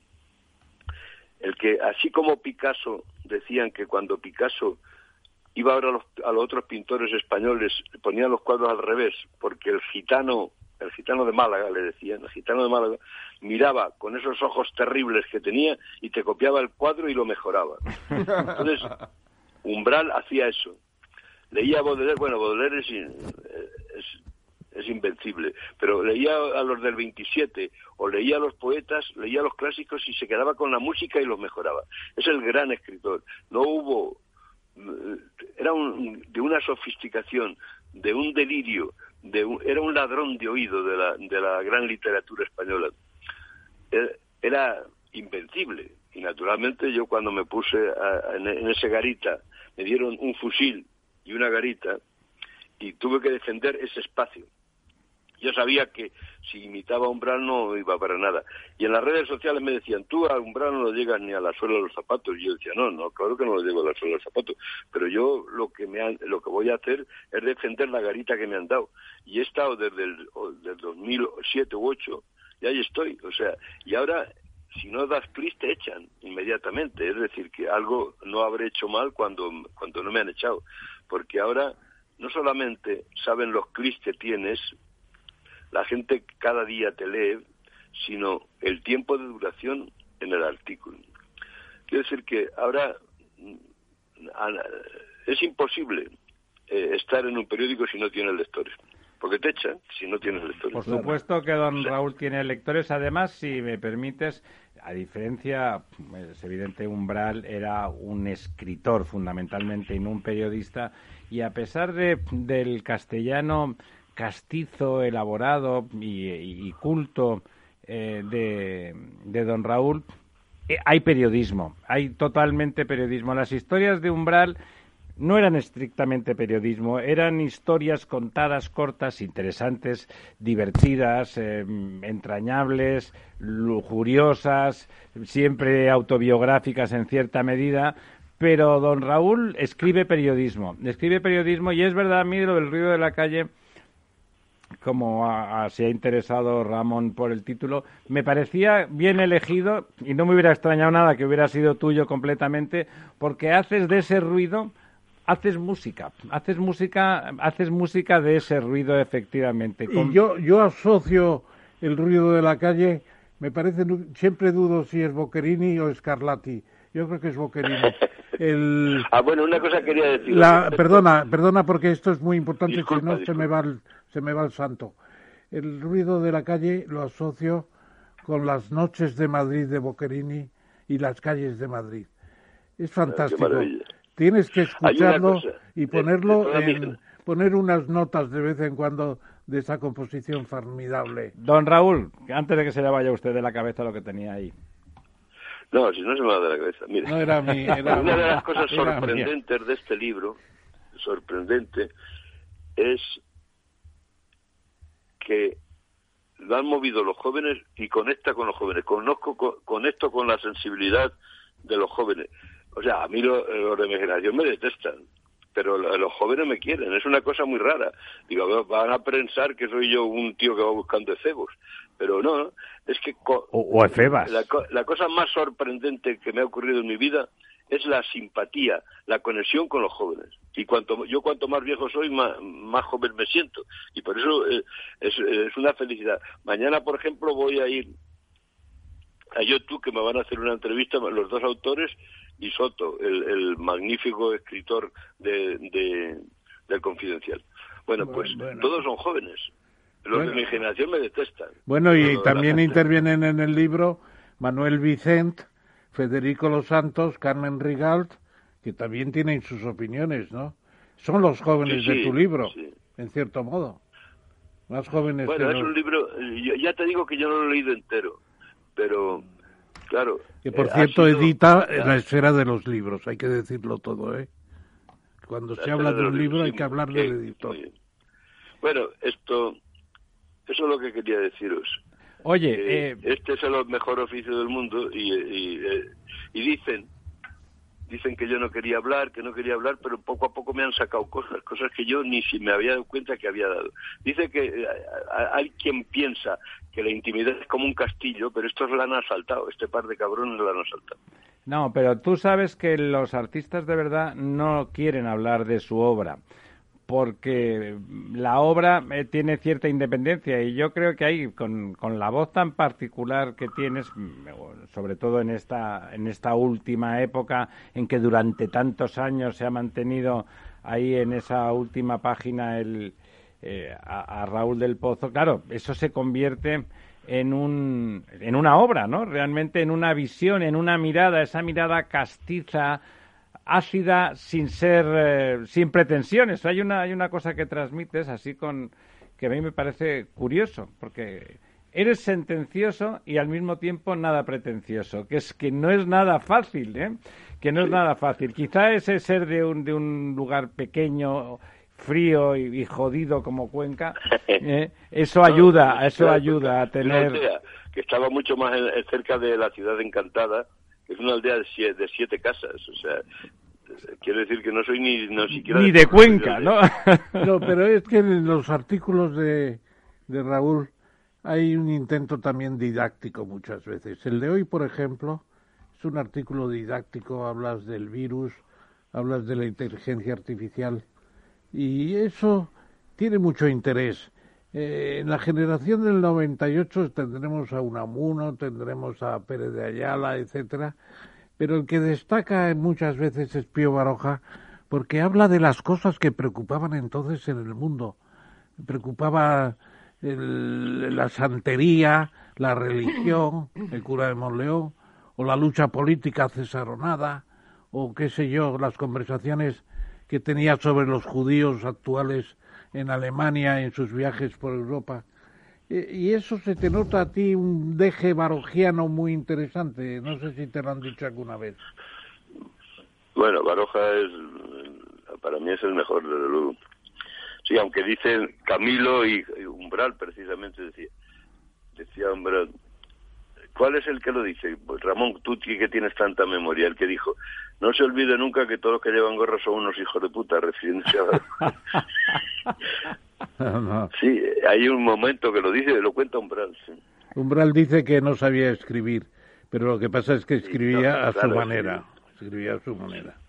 Y una cosa que se le ha olvidado decir eh, seguramente a Ramiro Aurín, eh, hay un autor que sí está muy preocupado de que se conozca su obra y de hablar de su obra, y era precisamente Paco Umbral, bueno, yo creo que estaba preocupado de vender libros, ¿no? Vender libros, de eso. Pues si no se habla de mi obra, me voy. Me voy, me levanto y me voy. Eso se recuerda muchas veces, ¿eh? continuamente. Oye, Raúl. Sí, eh, creo que demasiado. exactamente. Me parece... umbral a eso es... Es anodino. A mí me pareció una puesta en escena de, de, Fascinante, como tú sabes muy bien.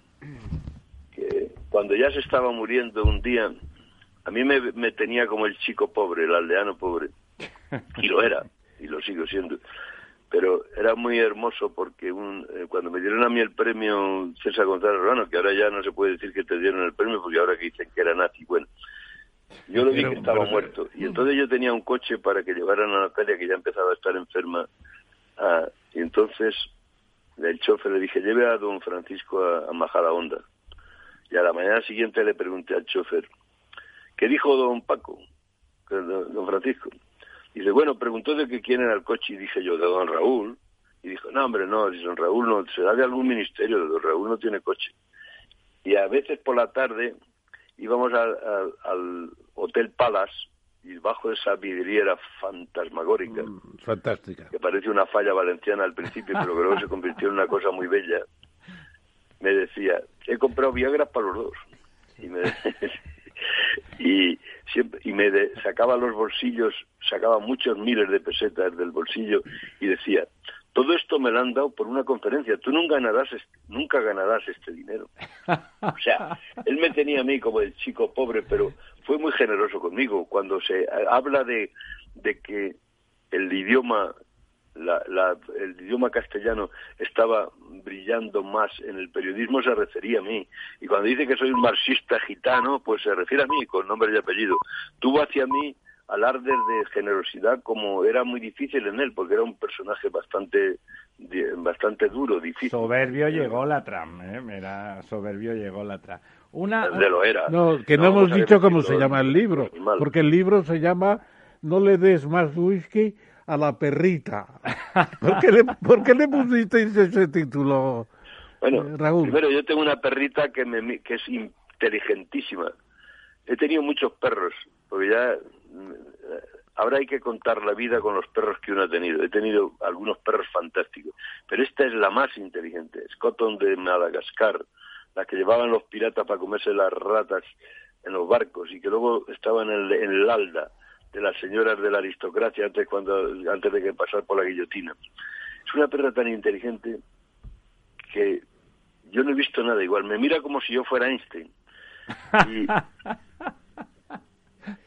y, y hace unas pingaletas y, y unos y unos bailes cuando me levanto por la mañana asombrosos. Bueno, pues esa perrita eh, quería mucho a Jesús Úbeda, uno de los que han escrito el libro. Y yo le digo, pero que esta, esta perrita está loca, no le habrá dado whisky. Y entonces él dijo, le puso, te voy a poner un título que dice, no le des whisky a la perrita. O sea, fue Úbeda el autor del título. Ah, pues tiene mucha gracia. Oye, Yo, ah, ah, modestamente, dicen que he dado un par de títulos que no estaban mal.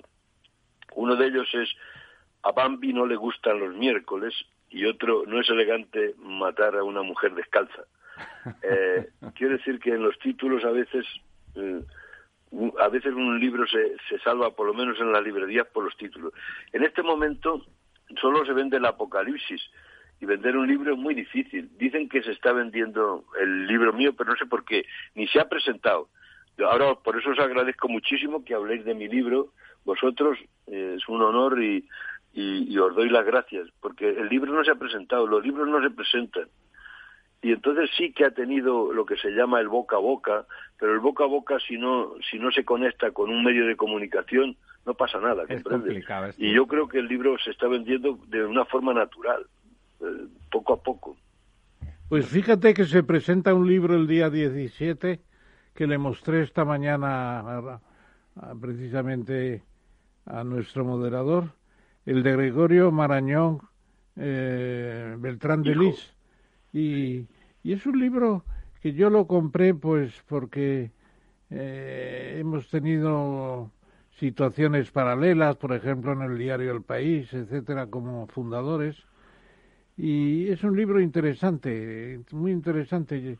El día 17 me lo dijo Óscar Alzaga. Pero lo que- vais a presentar. No, yo no voy a presentarlo presentar porque, telemáticamente. porque nadie me lo ha pedido, pero me parece un libro interesante de la España de estos años, de los personajes que se han movido de todas formas. Y yo te preguntaría a propósito de el gran actor de cine y de teatro, el clásico, nuestro gran amigo, ¿cómo se llamaba? ¿Quién? ¿Él? El gran, el de, el de eh, Goya en Burdeos, ¿cómo se llama? Eh, se Ah, Paco Raval. Paco Raval, Paco Raval. ¿Qué recuerdo tienes de Paco? Bueno, Paco Raval para mí fue una fiesta. Yo creo que los tres personajes españoles puros que he conocido que me han fascinado han sido eh, Tú me fascinabas por otras cosas, por tu sabiduría, pero los tres personajes que me han fascinado, los más puros españoles eran Paco Raval, Lola Flores y Camilo José Cela, el cordobés. Eso era un terrible, terrible personaje. En el libro está escrito como yo un día estaba con Paco Raval, que era el que era mi capitán de las de las madrugadas.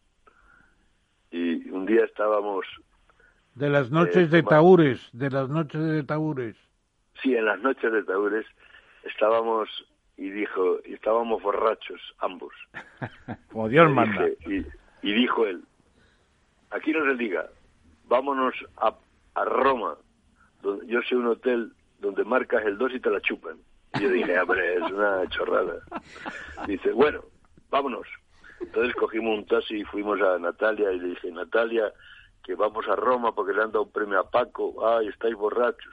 Dame, el, por favor, el pasaporte. Llegamos a Asunción. Dice, Asunción, danos escabeche. Y nos da escabeche. Danos el pasaporte y la... y, y la ¿cómo se llama eso de, de pagar por y el forfait no, la tarjeta no la, tarjeta, la visa la visa bueno y entonces dice vámonos hotel Baraja digo aeropuerto Baraja cogemos un taxi llegamos al aeropuerto Baraja y con la tarjeta dos billetes de primera. Roma. A las diez y media o así estábamos en Roma. Y noté extrañamente que en Roma le trataban mejor y le conocían mucho más a Paco que en Madrid. Hola, Paco Raval. Y entonces, pues, cogimos desde el aeropuerto un taxi. Y a mí al llegar al hotel me sorprendió que hubiera un, eh, que hubiera un ascensor en, en el vacío con cristales, que ahora es muy frecuente, pero entonces era la primera vez que lo veía. Y además que te limpiaban los zapatos cuando subías, eh, que era solo al segundo. Llegamos al segundo, nos tumbamos cada uno en una cama, entonces marcó el 2, ya lo, ah, marcó el 2, inmediatamente llegó una señora guapísima, rubia y alta, y se la chupó, vamos delante. y tú te quedaste a dos velas, Raúl. Sí, sí, bueno, pero el espectáculo era... Hombre, claro, ya me imagino. me imagino esa voz profunda de Paco Raval diciéndote, venga, Raúl, vámonos, vámonos para Roma que marco el 2 y me la chupa con ese acento murciano que tenía Paco. Sí, era un personaje fascinante, fascinante. Luego, del, cordobés escribí, del cordobés escribí un libro y no se, lo, no se lo supieron entender porque yo contaba cosas de su padre, el Renco, que, que había sido republicano y a que había terminado con Franco y a su mujer no le gustó y entonces salió en televisión diciendo si veo a Raúl le voy a despedazar y entonces escribí un libro que se llamaba el cordobés un ataúd de terciopelo. Y también a un personaje, recuerdo como si fuera hoy, que salimos de Villalobillos y él, él pilotaba una avioneta y tenía un brazo en cabestrillo, un escayolado. Yo le dije, pero ¿cómo vas a ir con la avioneta con un brazo escayolado? Y dice, ah, no te preocupes. Y entonces hizo un talego y metió dos latas de sardina y un poco de un poco de no de, jamón, sino de tocino. Y nos fuimos en la avioneta y yo estaba terrible asustado porque me daban mucho los miedo los aviones. Y entonces estuvimos dando vueltas sobre la mezquita de Córdoba y además que nos tomamos un par de porritos por la mañana. Y entonces decía, mira, mira, con una pilotando con una sola mano decía, mira si va como, si va como una pava, mira, va como una pava. Y, digo, ¿qué tal estás? dice, yo tengo la cabeza tronada, tengo la cabeza tronada. Por la hierba tengo la cabeza tronada. Y entonces, entre el miedo y el delirio, recuerdo ese momento terrible. Luego recuerdo que también dirigí un programa con Lola Flores y llevaba a filósofos, llevaba a escritores, llevé a, Vázquez Montalbán, al propio Umbral, llevé también a, Aranguren y un día llevé a otro, a Sádava, Hombre, y ante 300 personas que estaban esperando, entre los técnicos con las orejeras y las cámaras, con el silencio de la, de la mañana, dijo desde una esquina del estudio a otra, Raúl, estoy hasta el coño de que me traigas filósofos. y el sábado se quedó aterrorizado. Eso era Lola. Lola era un personaje fascinante. Nos íbamos a jugar, cuando yo era ludópata y ella también, que era ludópata pura, nos íbamos a, a jugar a Torrelodones y se acercaba a la gente y, le decía, oye, déjanos mil duritos. Ay, dame algo. Hacía el papel del tonto solo a su lado como si fuera un niño pobre como como era. Pensando que le den que le den el dinerito a Lola para jugarnos lo hará corriendo. oye Raúl. Umbral lo contaba todo contó que una noche habíamos comido en mi casa el cordero que yo hacía que es el único plato que sé hacer en mi vida y dicen que, que decía Camilo que era el mejor que había comido nunca. Entonces hice el cordero para España Natalia, Pilar del Río, Sara Mago y Paco. Y naturalmente lo contó en la crónica. Y por la mañana, y dos días después, no, en el mismo día que salió el artículo, me llama Camilo y dice, Raúl, sois un par de gilipollas. Ya lo nuestro ha terminado. Habéis, habéis invitado a Cordero a ese pelmazo de Saramago. ¿Cómo es posible que fuera tan eh, que, el gran escritor de nuestra generación, el gran escritor del siglo, fuera tuviera ese, esos celos de niño. Ese ego desatado, hombre. tremendo, tremendo. Tremendo. Quiero decir, eh, he conocido a grandes, a extraordinarios personajes y eso es lo que ha tenido para mí el periodismo. Por eso es una terrible pasión. Porque cuando empiezo a escribir, eh, por la mañana ya lo he dicho alguna vez, quiero escribir el mejor artículo y me sale uno, con, soy uno de tantos, pero amo esta profesión más que el primer día, más que el primer día. y moriré con, no con las botas puestas, pero con el ordenador. Con el bolígrafo en ristre. Sí, yo creo que podrías decir como, como esa canción quiero escribir el artículo más bello del mundo y lo piensas todos los días. Y yo creo que muchas veces muchas veces eh, el artículo que escribes, sobre todo, ya no se sabe muy bien qué estás contando, pero rezuma belleza y una mirada y una mirada poética, ¿no? Porque yo creo que tu discurso me encanta ese encanallamiento sincero en estos momentos de repugnante eh, corrección política, de, de, de, una vulgaridad espiritual ah, descomunal. perdona, algunas de las cosas que se cuentan en el libro, si las hubiera contado, o sea, si las hubiera escrito ahora hubiera tenido graves, graves problemas. Vivimos una época de un puritanismo. Eh, hablábamos del puritanismo, de, la Inquisición, hablábamos del puritanismo de, la, época de Victoriana. Pero yo creo que el puritanismo que vivimos ahora, el miedo a la libertad, el miedo al amor, el miedo al exceso, el miedo a la subversión, el miedo a la transgresión que hay ahora, no se ha vivido nunca. En plena democracia, cuando no hay cura, cuando no hay censores, es absolutamente... Raúl, y sobre todo por los que dicen ser los más libres y los más... La auténtica Inquisición está en el lado de una mirada circunspecta, muy joven, muy joven.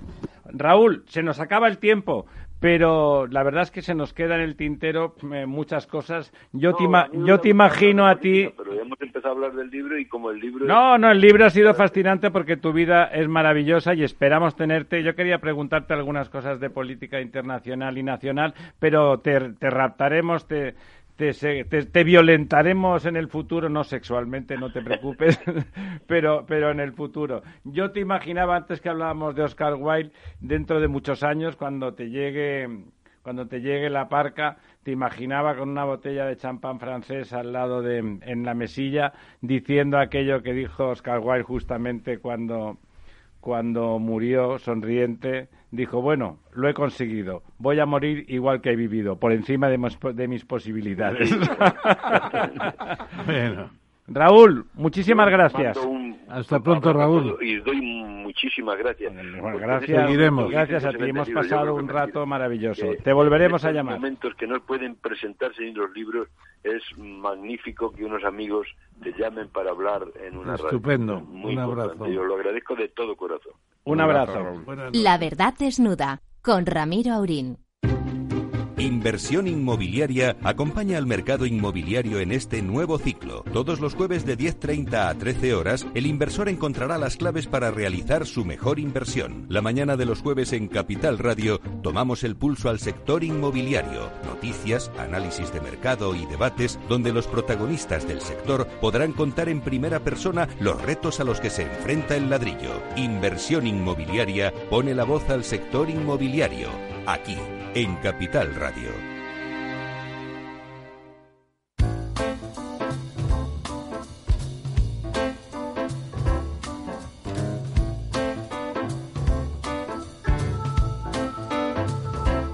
La verdad desnuda. Ramiro Aurín. Capital Radio.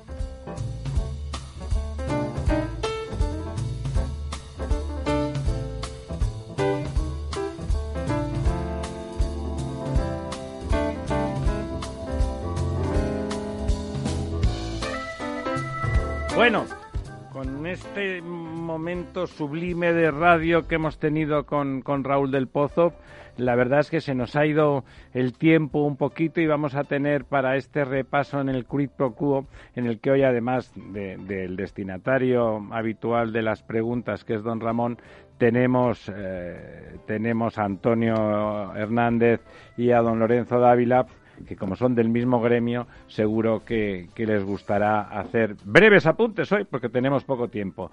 Bueno, eh, China paraliza la salida bolsa de Ant, que tenía que ser la mayor salida de la historia. ¿Qué es Ant? ¿Qué es el Ant Group? Esto le va a interesar mucho a Antonio Hernández.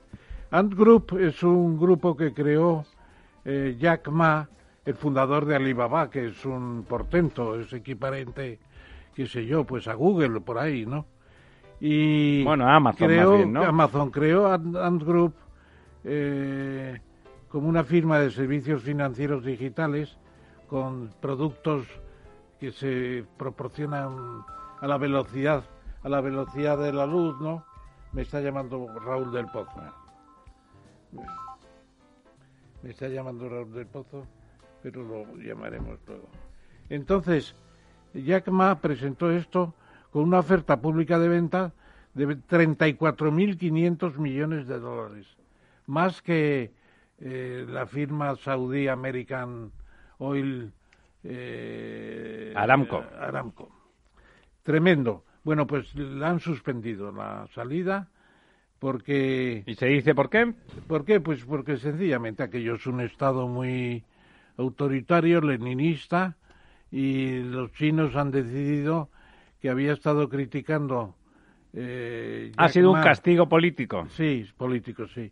Había criticado el sector financiero chino y como represalia, pues le han prohibido salir y lo han pospuesto a no se sabe cuándo, pero eh, una oferta formidable y ha caído como una, un jarro de agua fría eh, y vamos a ver qué pasa.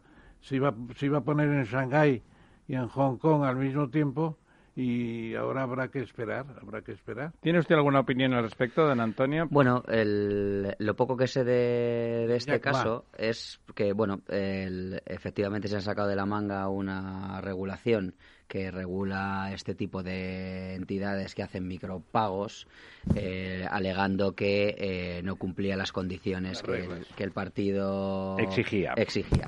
Eh, a partir de ahí lo que hay por detrás, pues ni yo ni nadie debe saberlo. bueno, alguien lo sabrá. Tenéis una operación de 35.000 millones, solamente puede decidirla una entidad que es el partido, el Partido Comunista de China. Y son muy poquitos, ¿verdad? El Politburo, el Politburo. Bueno, el gobierno, en este, este gobierno español nuestro, intervencionista hasta la náusea y antiliberal, porque hay que decirlo, es un gobierno antiliberal, eh, si antes hablábamos de liberalismo en general, eh, quiere forzar, y bueno, se supone que lo hará, eh, que se restaure el impuesto de patrimonio en Madrid. O sea, se salta la ley y Mm. quiere imponer de forma... no asume las responsabilidades de la, de la pandemia, que lo deja menos- ahí, pero... Por lo, por lo menos antes decían que había que suprimir esa situación de Madrid por ser con una competencia desleal con las demás comunidades autónomas para atraer capitalistas. Pues que compitan ellos también, ¿no? Claro, desde luego. Y es el impuesto de patrimonio. Que y, siempre ha sido muy discutido Y se y estaban incluso eh, domiciliando vascos ricos en Madrid por el impuesto del patrimonio Ya sabe que el PNV para hace dejarlo lo en que le convenga. y que no hubiera sucesiones. ¿no? Entonces, eh, Alberto Garzón ha dicho que es el impuesto de las grandes fortunas. Va Bueno, lo ha dicho Alberto Garzón, entonces es mentira, ya lo Claro, saben. pero va a producir, se ha calculado 339 millones de euros, pero va a ocasionar una sensación de falta de seguridad jurídica impresionante. Don Ramón, no sensación, se le llama falta de seguridad jurídica, Tremendo, no sensación. tremendo. Y yo creo que la Comunidad de Madrid, no se ha dicho todavía, tendrá que impugnar esta pretensión, porque además es una leva de capitales, porque a partir de los 10 millones de euros exigen el 3,5%. Bueno, eso es una Es barbaridad. una leva o de sea, capitales. Ade- Además de tener un impacto importante en la seguridad jurídica, yo creo que enfría el ánimo de inversores, tanto a venir a Madrid como... eh, Bueno, es un castigo al es- gobierno de Madrid porque es del PP, y, ¿no? y yo, vamos, como ciudadano llano, aquí, sí, sí, yo que, que soy castellano-leonés, que, que soy de Ávila además, mm, me ha parecido que Madrid eh, siempre ha funcionado fantásticamente bien y no necesita este tipo de imposiciones para nada. De hecho, eh, un- un- yo creo que una de las claves por las que Madrid es una comunidad eh, con el desarrollo que tiene es precisamente que tiene menos impuestos que otras comunidades autónomas, que atraen talento y atraen capital. Y Claro. así Y además para eso han dejado libre que sean las comunidades autónomas las que decidan la sobrecarga del. IRPF Eso es la ley, y ¿no? quitar imposición de... Don Lorenzo, Exactamente. Sí, a mí me gustaría comentar un poco y, y explicar por qué yo estoy en contra de- del impuesto de patrimonio. Y estoy en o contra sea, que porque- estás en contra, por lo tanto, de esta medida. Claro. Sí, pero no solamente con respecto a la Comunidad de Madrid, sino, Sino con respecto general. a todo el territorio nacional, ¿no? Y es porque es un impuesto confiscatorio. Me explico. Leva de capitales. Eh, me, me explico. Imaginemos que una persona tiene un patrimonio X, el que sea, 50 millones de euros, supone un patrimonio grande, ¿no? Y que tiene que pagar cada año un 3,5%. Si ese patrimonio no es capaz de generar un 3,5% de renta... Te lo cargas en unos años. Al cabo de una serie de años, el, el- el- el- el dejas de pagar impuesto de patrimonio porque dejas de tener ese patrimonio. no hay patrimonio. Es decir, es confiscatorio. Eso se llama Es- leva de capitales. Claro, esto, esto implica que para que eh, uno pueda mantener ese patrimonio y pagar el impuesto de patrimonio, tiene que invertir en aquello que le dé rentabilidades por encima al menos de ese Del tres y tres y medio. medio. Lo cual, eso implica que en la situación actual de mercados eh, tienes que ir activos con riesgo, porque los activos sin riesgo no dan rentabilidades eh, del tres y medio, sino que tienes que tomar posiciones de riesgo. Con lo cual, es una auténtica invitación a la especulación eh, eh, en las inversiones para poder no perder el patrimonio. Y es una decir, demostración de ignorancia de eso que está usted diciendo. Claro, del es decir, que en realidad es un incentivo a la especulación. Eh, todo aquello que se quiere combatir, que serían posiciones especulativas frente a otro tipo de, de- de posiciones, pues es lo que se está fomentando, ¿no? Eh, por lo tanto, eh, eh, ahí va mi observación, ¿no? No, me parece más que no, y no pertinente. puedo estar más de acuerdo en ella. Bueno, eh, ha salido un momentito don Ramón, pero el siguiente punto es muy apropiado para nuestros otros dos contertulios, que no invitados porque ya son uno muy fijo y otro con camino de... Eh, euforia en las bolsas. Hemos comentado antes ligeramente que el IBEX vive su mejor día en 10 años, pero parece casi Don, don Antonio le ha llamado estrepitosa, subida estrepitosa. Y me ha gustado porque es- era muy descriptivo. Ha sido una subida, eso es bueno, bueno, no necesariamente es bueno, ¿no?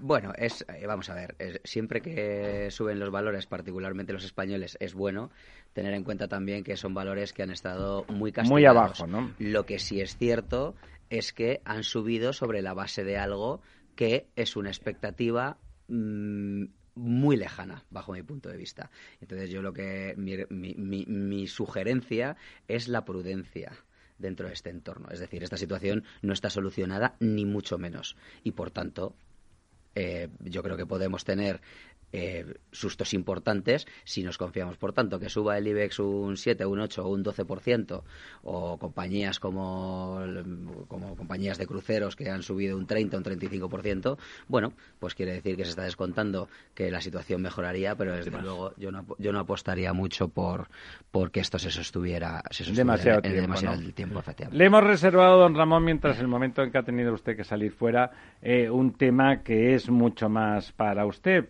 aunque todos los temas son para don Ramón, ya lo saben. Eh, las 60.000 familias que colonizaron la España seca. Impresionante, impresionante y me, me, he- me ha traído la noticia porque yo en los muchos viajes que he hecho por España, además, durante dos años fui enlace entre el Ministerio de Comercio y el Plan Badajoz. El Plan Badajoz es quizás la exposición máxima de, De la puesta en riego, franquista, de puesta sí. en riego y de colonización. Claro, y se crearon 300 pueblos y se puso en regadío más de 300.000 hectáreas. Una cosa impresionante en el Instituto Nacional de Colonización. Y se llevaron 60.000 familias, en gran parte valencianas, que eran las que sabían Que regar. sabían regar, claro. Porque los, los pobres extremeños en ese momento no, no tenían ni idea al respecto. Y se ha hecho un libro maravilloso que le va a gustar mucho el nombre. que Se llama nada menos que Habitar, habitar el agua. Habitar el agua, es decir, poner población sobre el agua para hacer el regadío. Bueno, Y- primero ponían el agua y después la población. Claro, ¿no? y luego la población la importaron y son 150 imágenes fotográficas de 75 pueblos que han recorrido estos autores y el resultado es un libro maravilloso que ha apoyado además el Ministerio de Agricultura en un ejemplo de que no tienen esa especie de síndrome antifranquista que lo arruina todo, claro. Bueno, el ministro de Agricultura es una persona No, no, esto bastante estaría, sensata. ¿no? estaría encargado antes, seguramente, pero en fin, Seguro. el caso es que Planas lo ha apoyado perfectamente.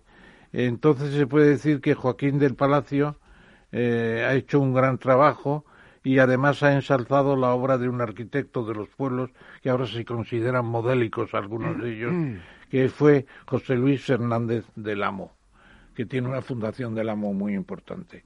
Así que enhorabuena al Ministerio de Agricultura, sinceramente. Sí, además eh, son cosas que hay que recordar de vez en cuando. Son fenómenos sociales y económicos de perfil histórico que no son tan antiguos. ¿Quieren añadir algo usted y don Lorenzo a la noticia de, del- ya hemos hablado antes de la explosión de la bolsa? Mm, Bueno, eh, yo simplemente eh, comentar que, que, que, bueno, esto viene al, lo, lo comentamos al principio, ¿no? Al albur de dos situaciones que son el, el anuncio por Pfizer del tema de la vacuna Y la llegada de y- Biden, ¿verdad? y la llegada de Biden, lo cual implica que los mercados lo que están registrando es que eh, eh, eh, de repente vuelve el sol, amanece de nuevo, ¿no? Es decir, hay una salida al final del túnel, se ve la luz. Y esto es muy importante porque yo creo que va a tener, al margen de que, como decía antes Antonio, puede haber altibajos en- a lo largo de, de esta evolución de los próximos meses, pero yo creo que, que- que es una situación que va a arrastrar eh, esta, esta visión del final del túnel va a arrastrar a la economía en un sentido muy positivo. Yo soy muy optimista para el año 2021 y, y los próximos años. Hasta. Por, por cierto que Goldman Sachs ha hecho una predicción de crecimiento español de recuperación muy buena.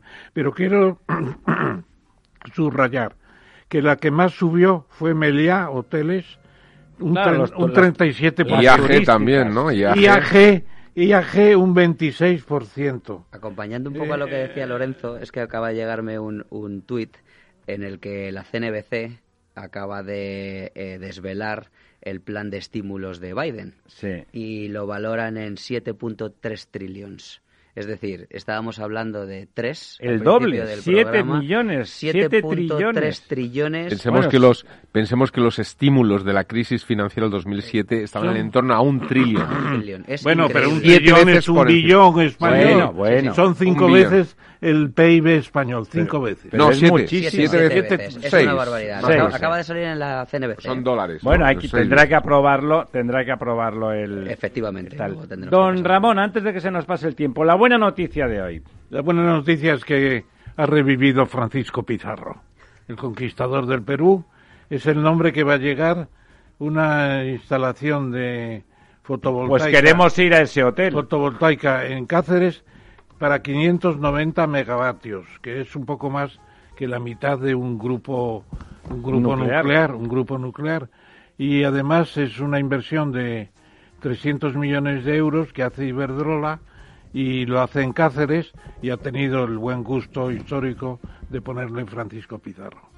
Así que... Pues me parece una buena noticia realmente, no ya tanto por el nombre como para que las, las instalaciones de renovables ya no son menores, sino... Importantes. Se están siendo enormemente importantes. Eh, amigos, gracias Antonio por acompañarnos. Don Lorenzo, Muy buenas noches, profesor, amigo Néstor, al otro lado de la pecera. La hora de las brujas. Cuídense. Mejor brujas que virus.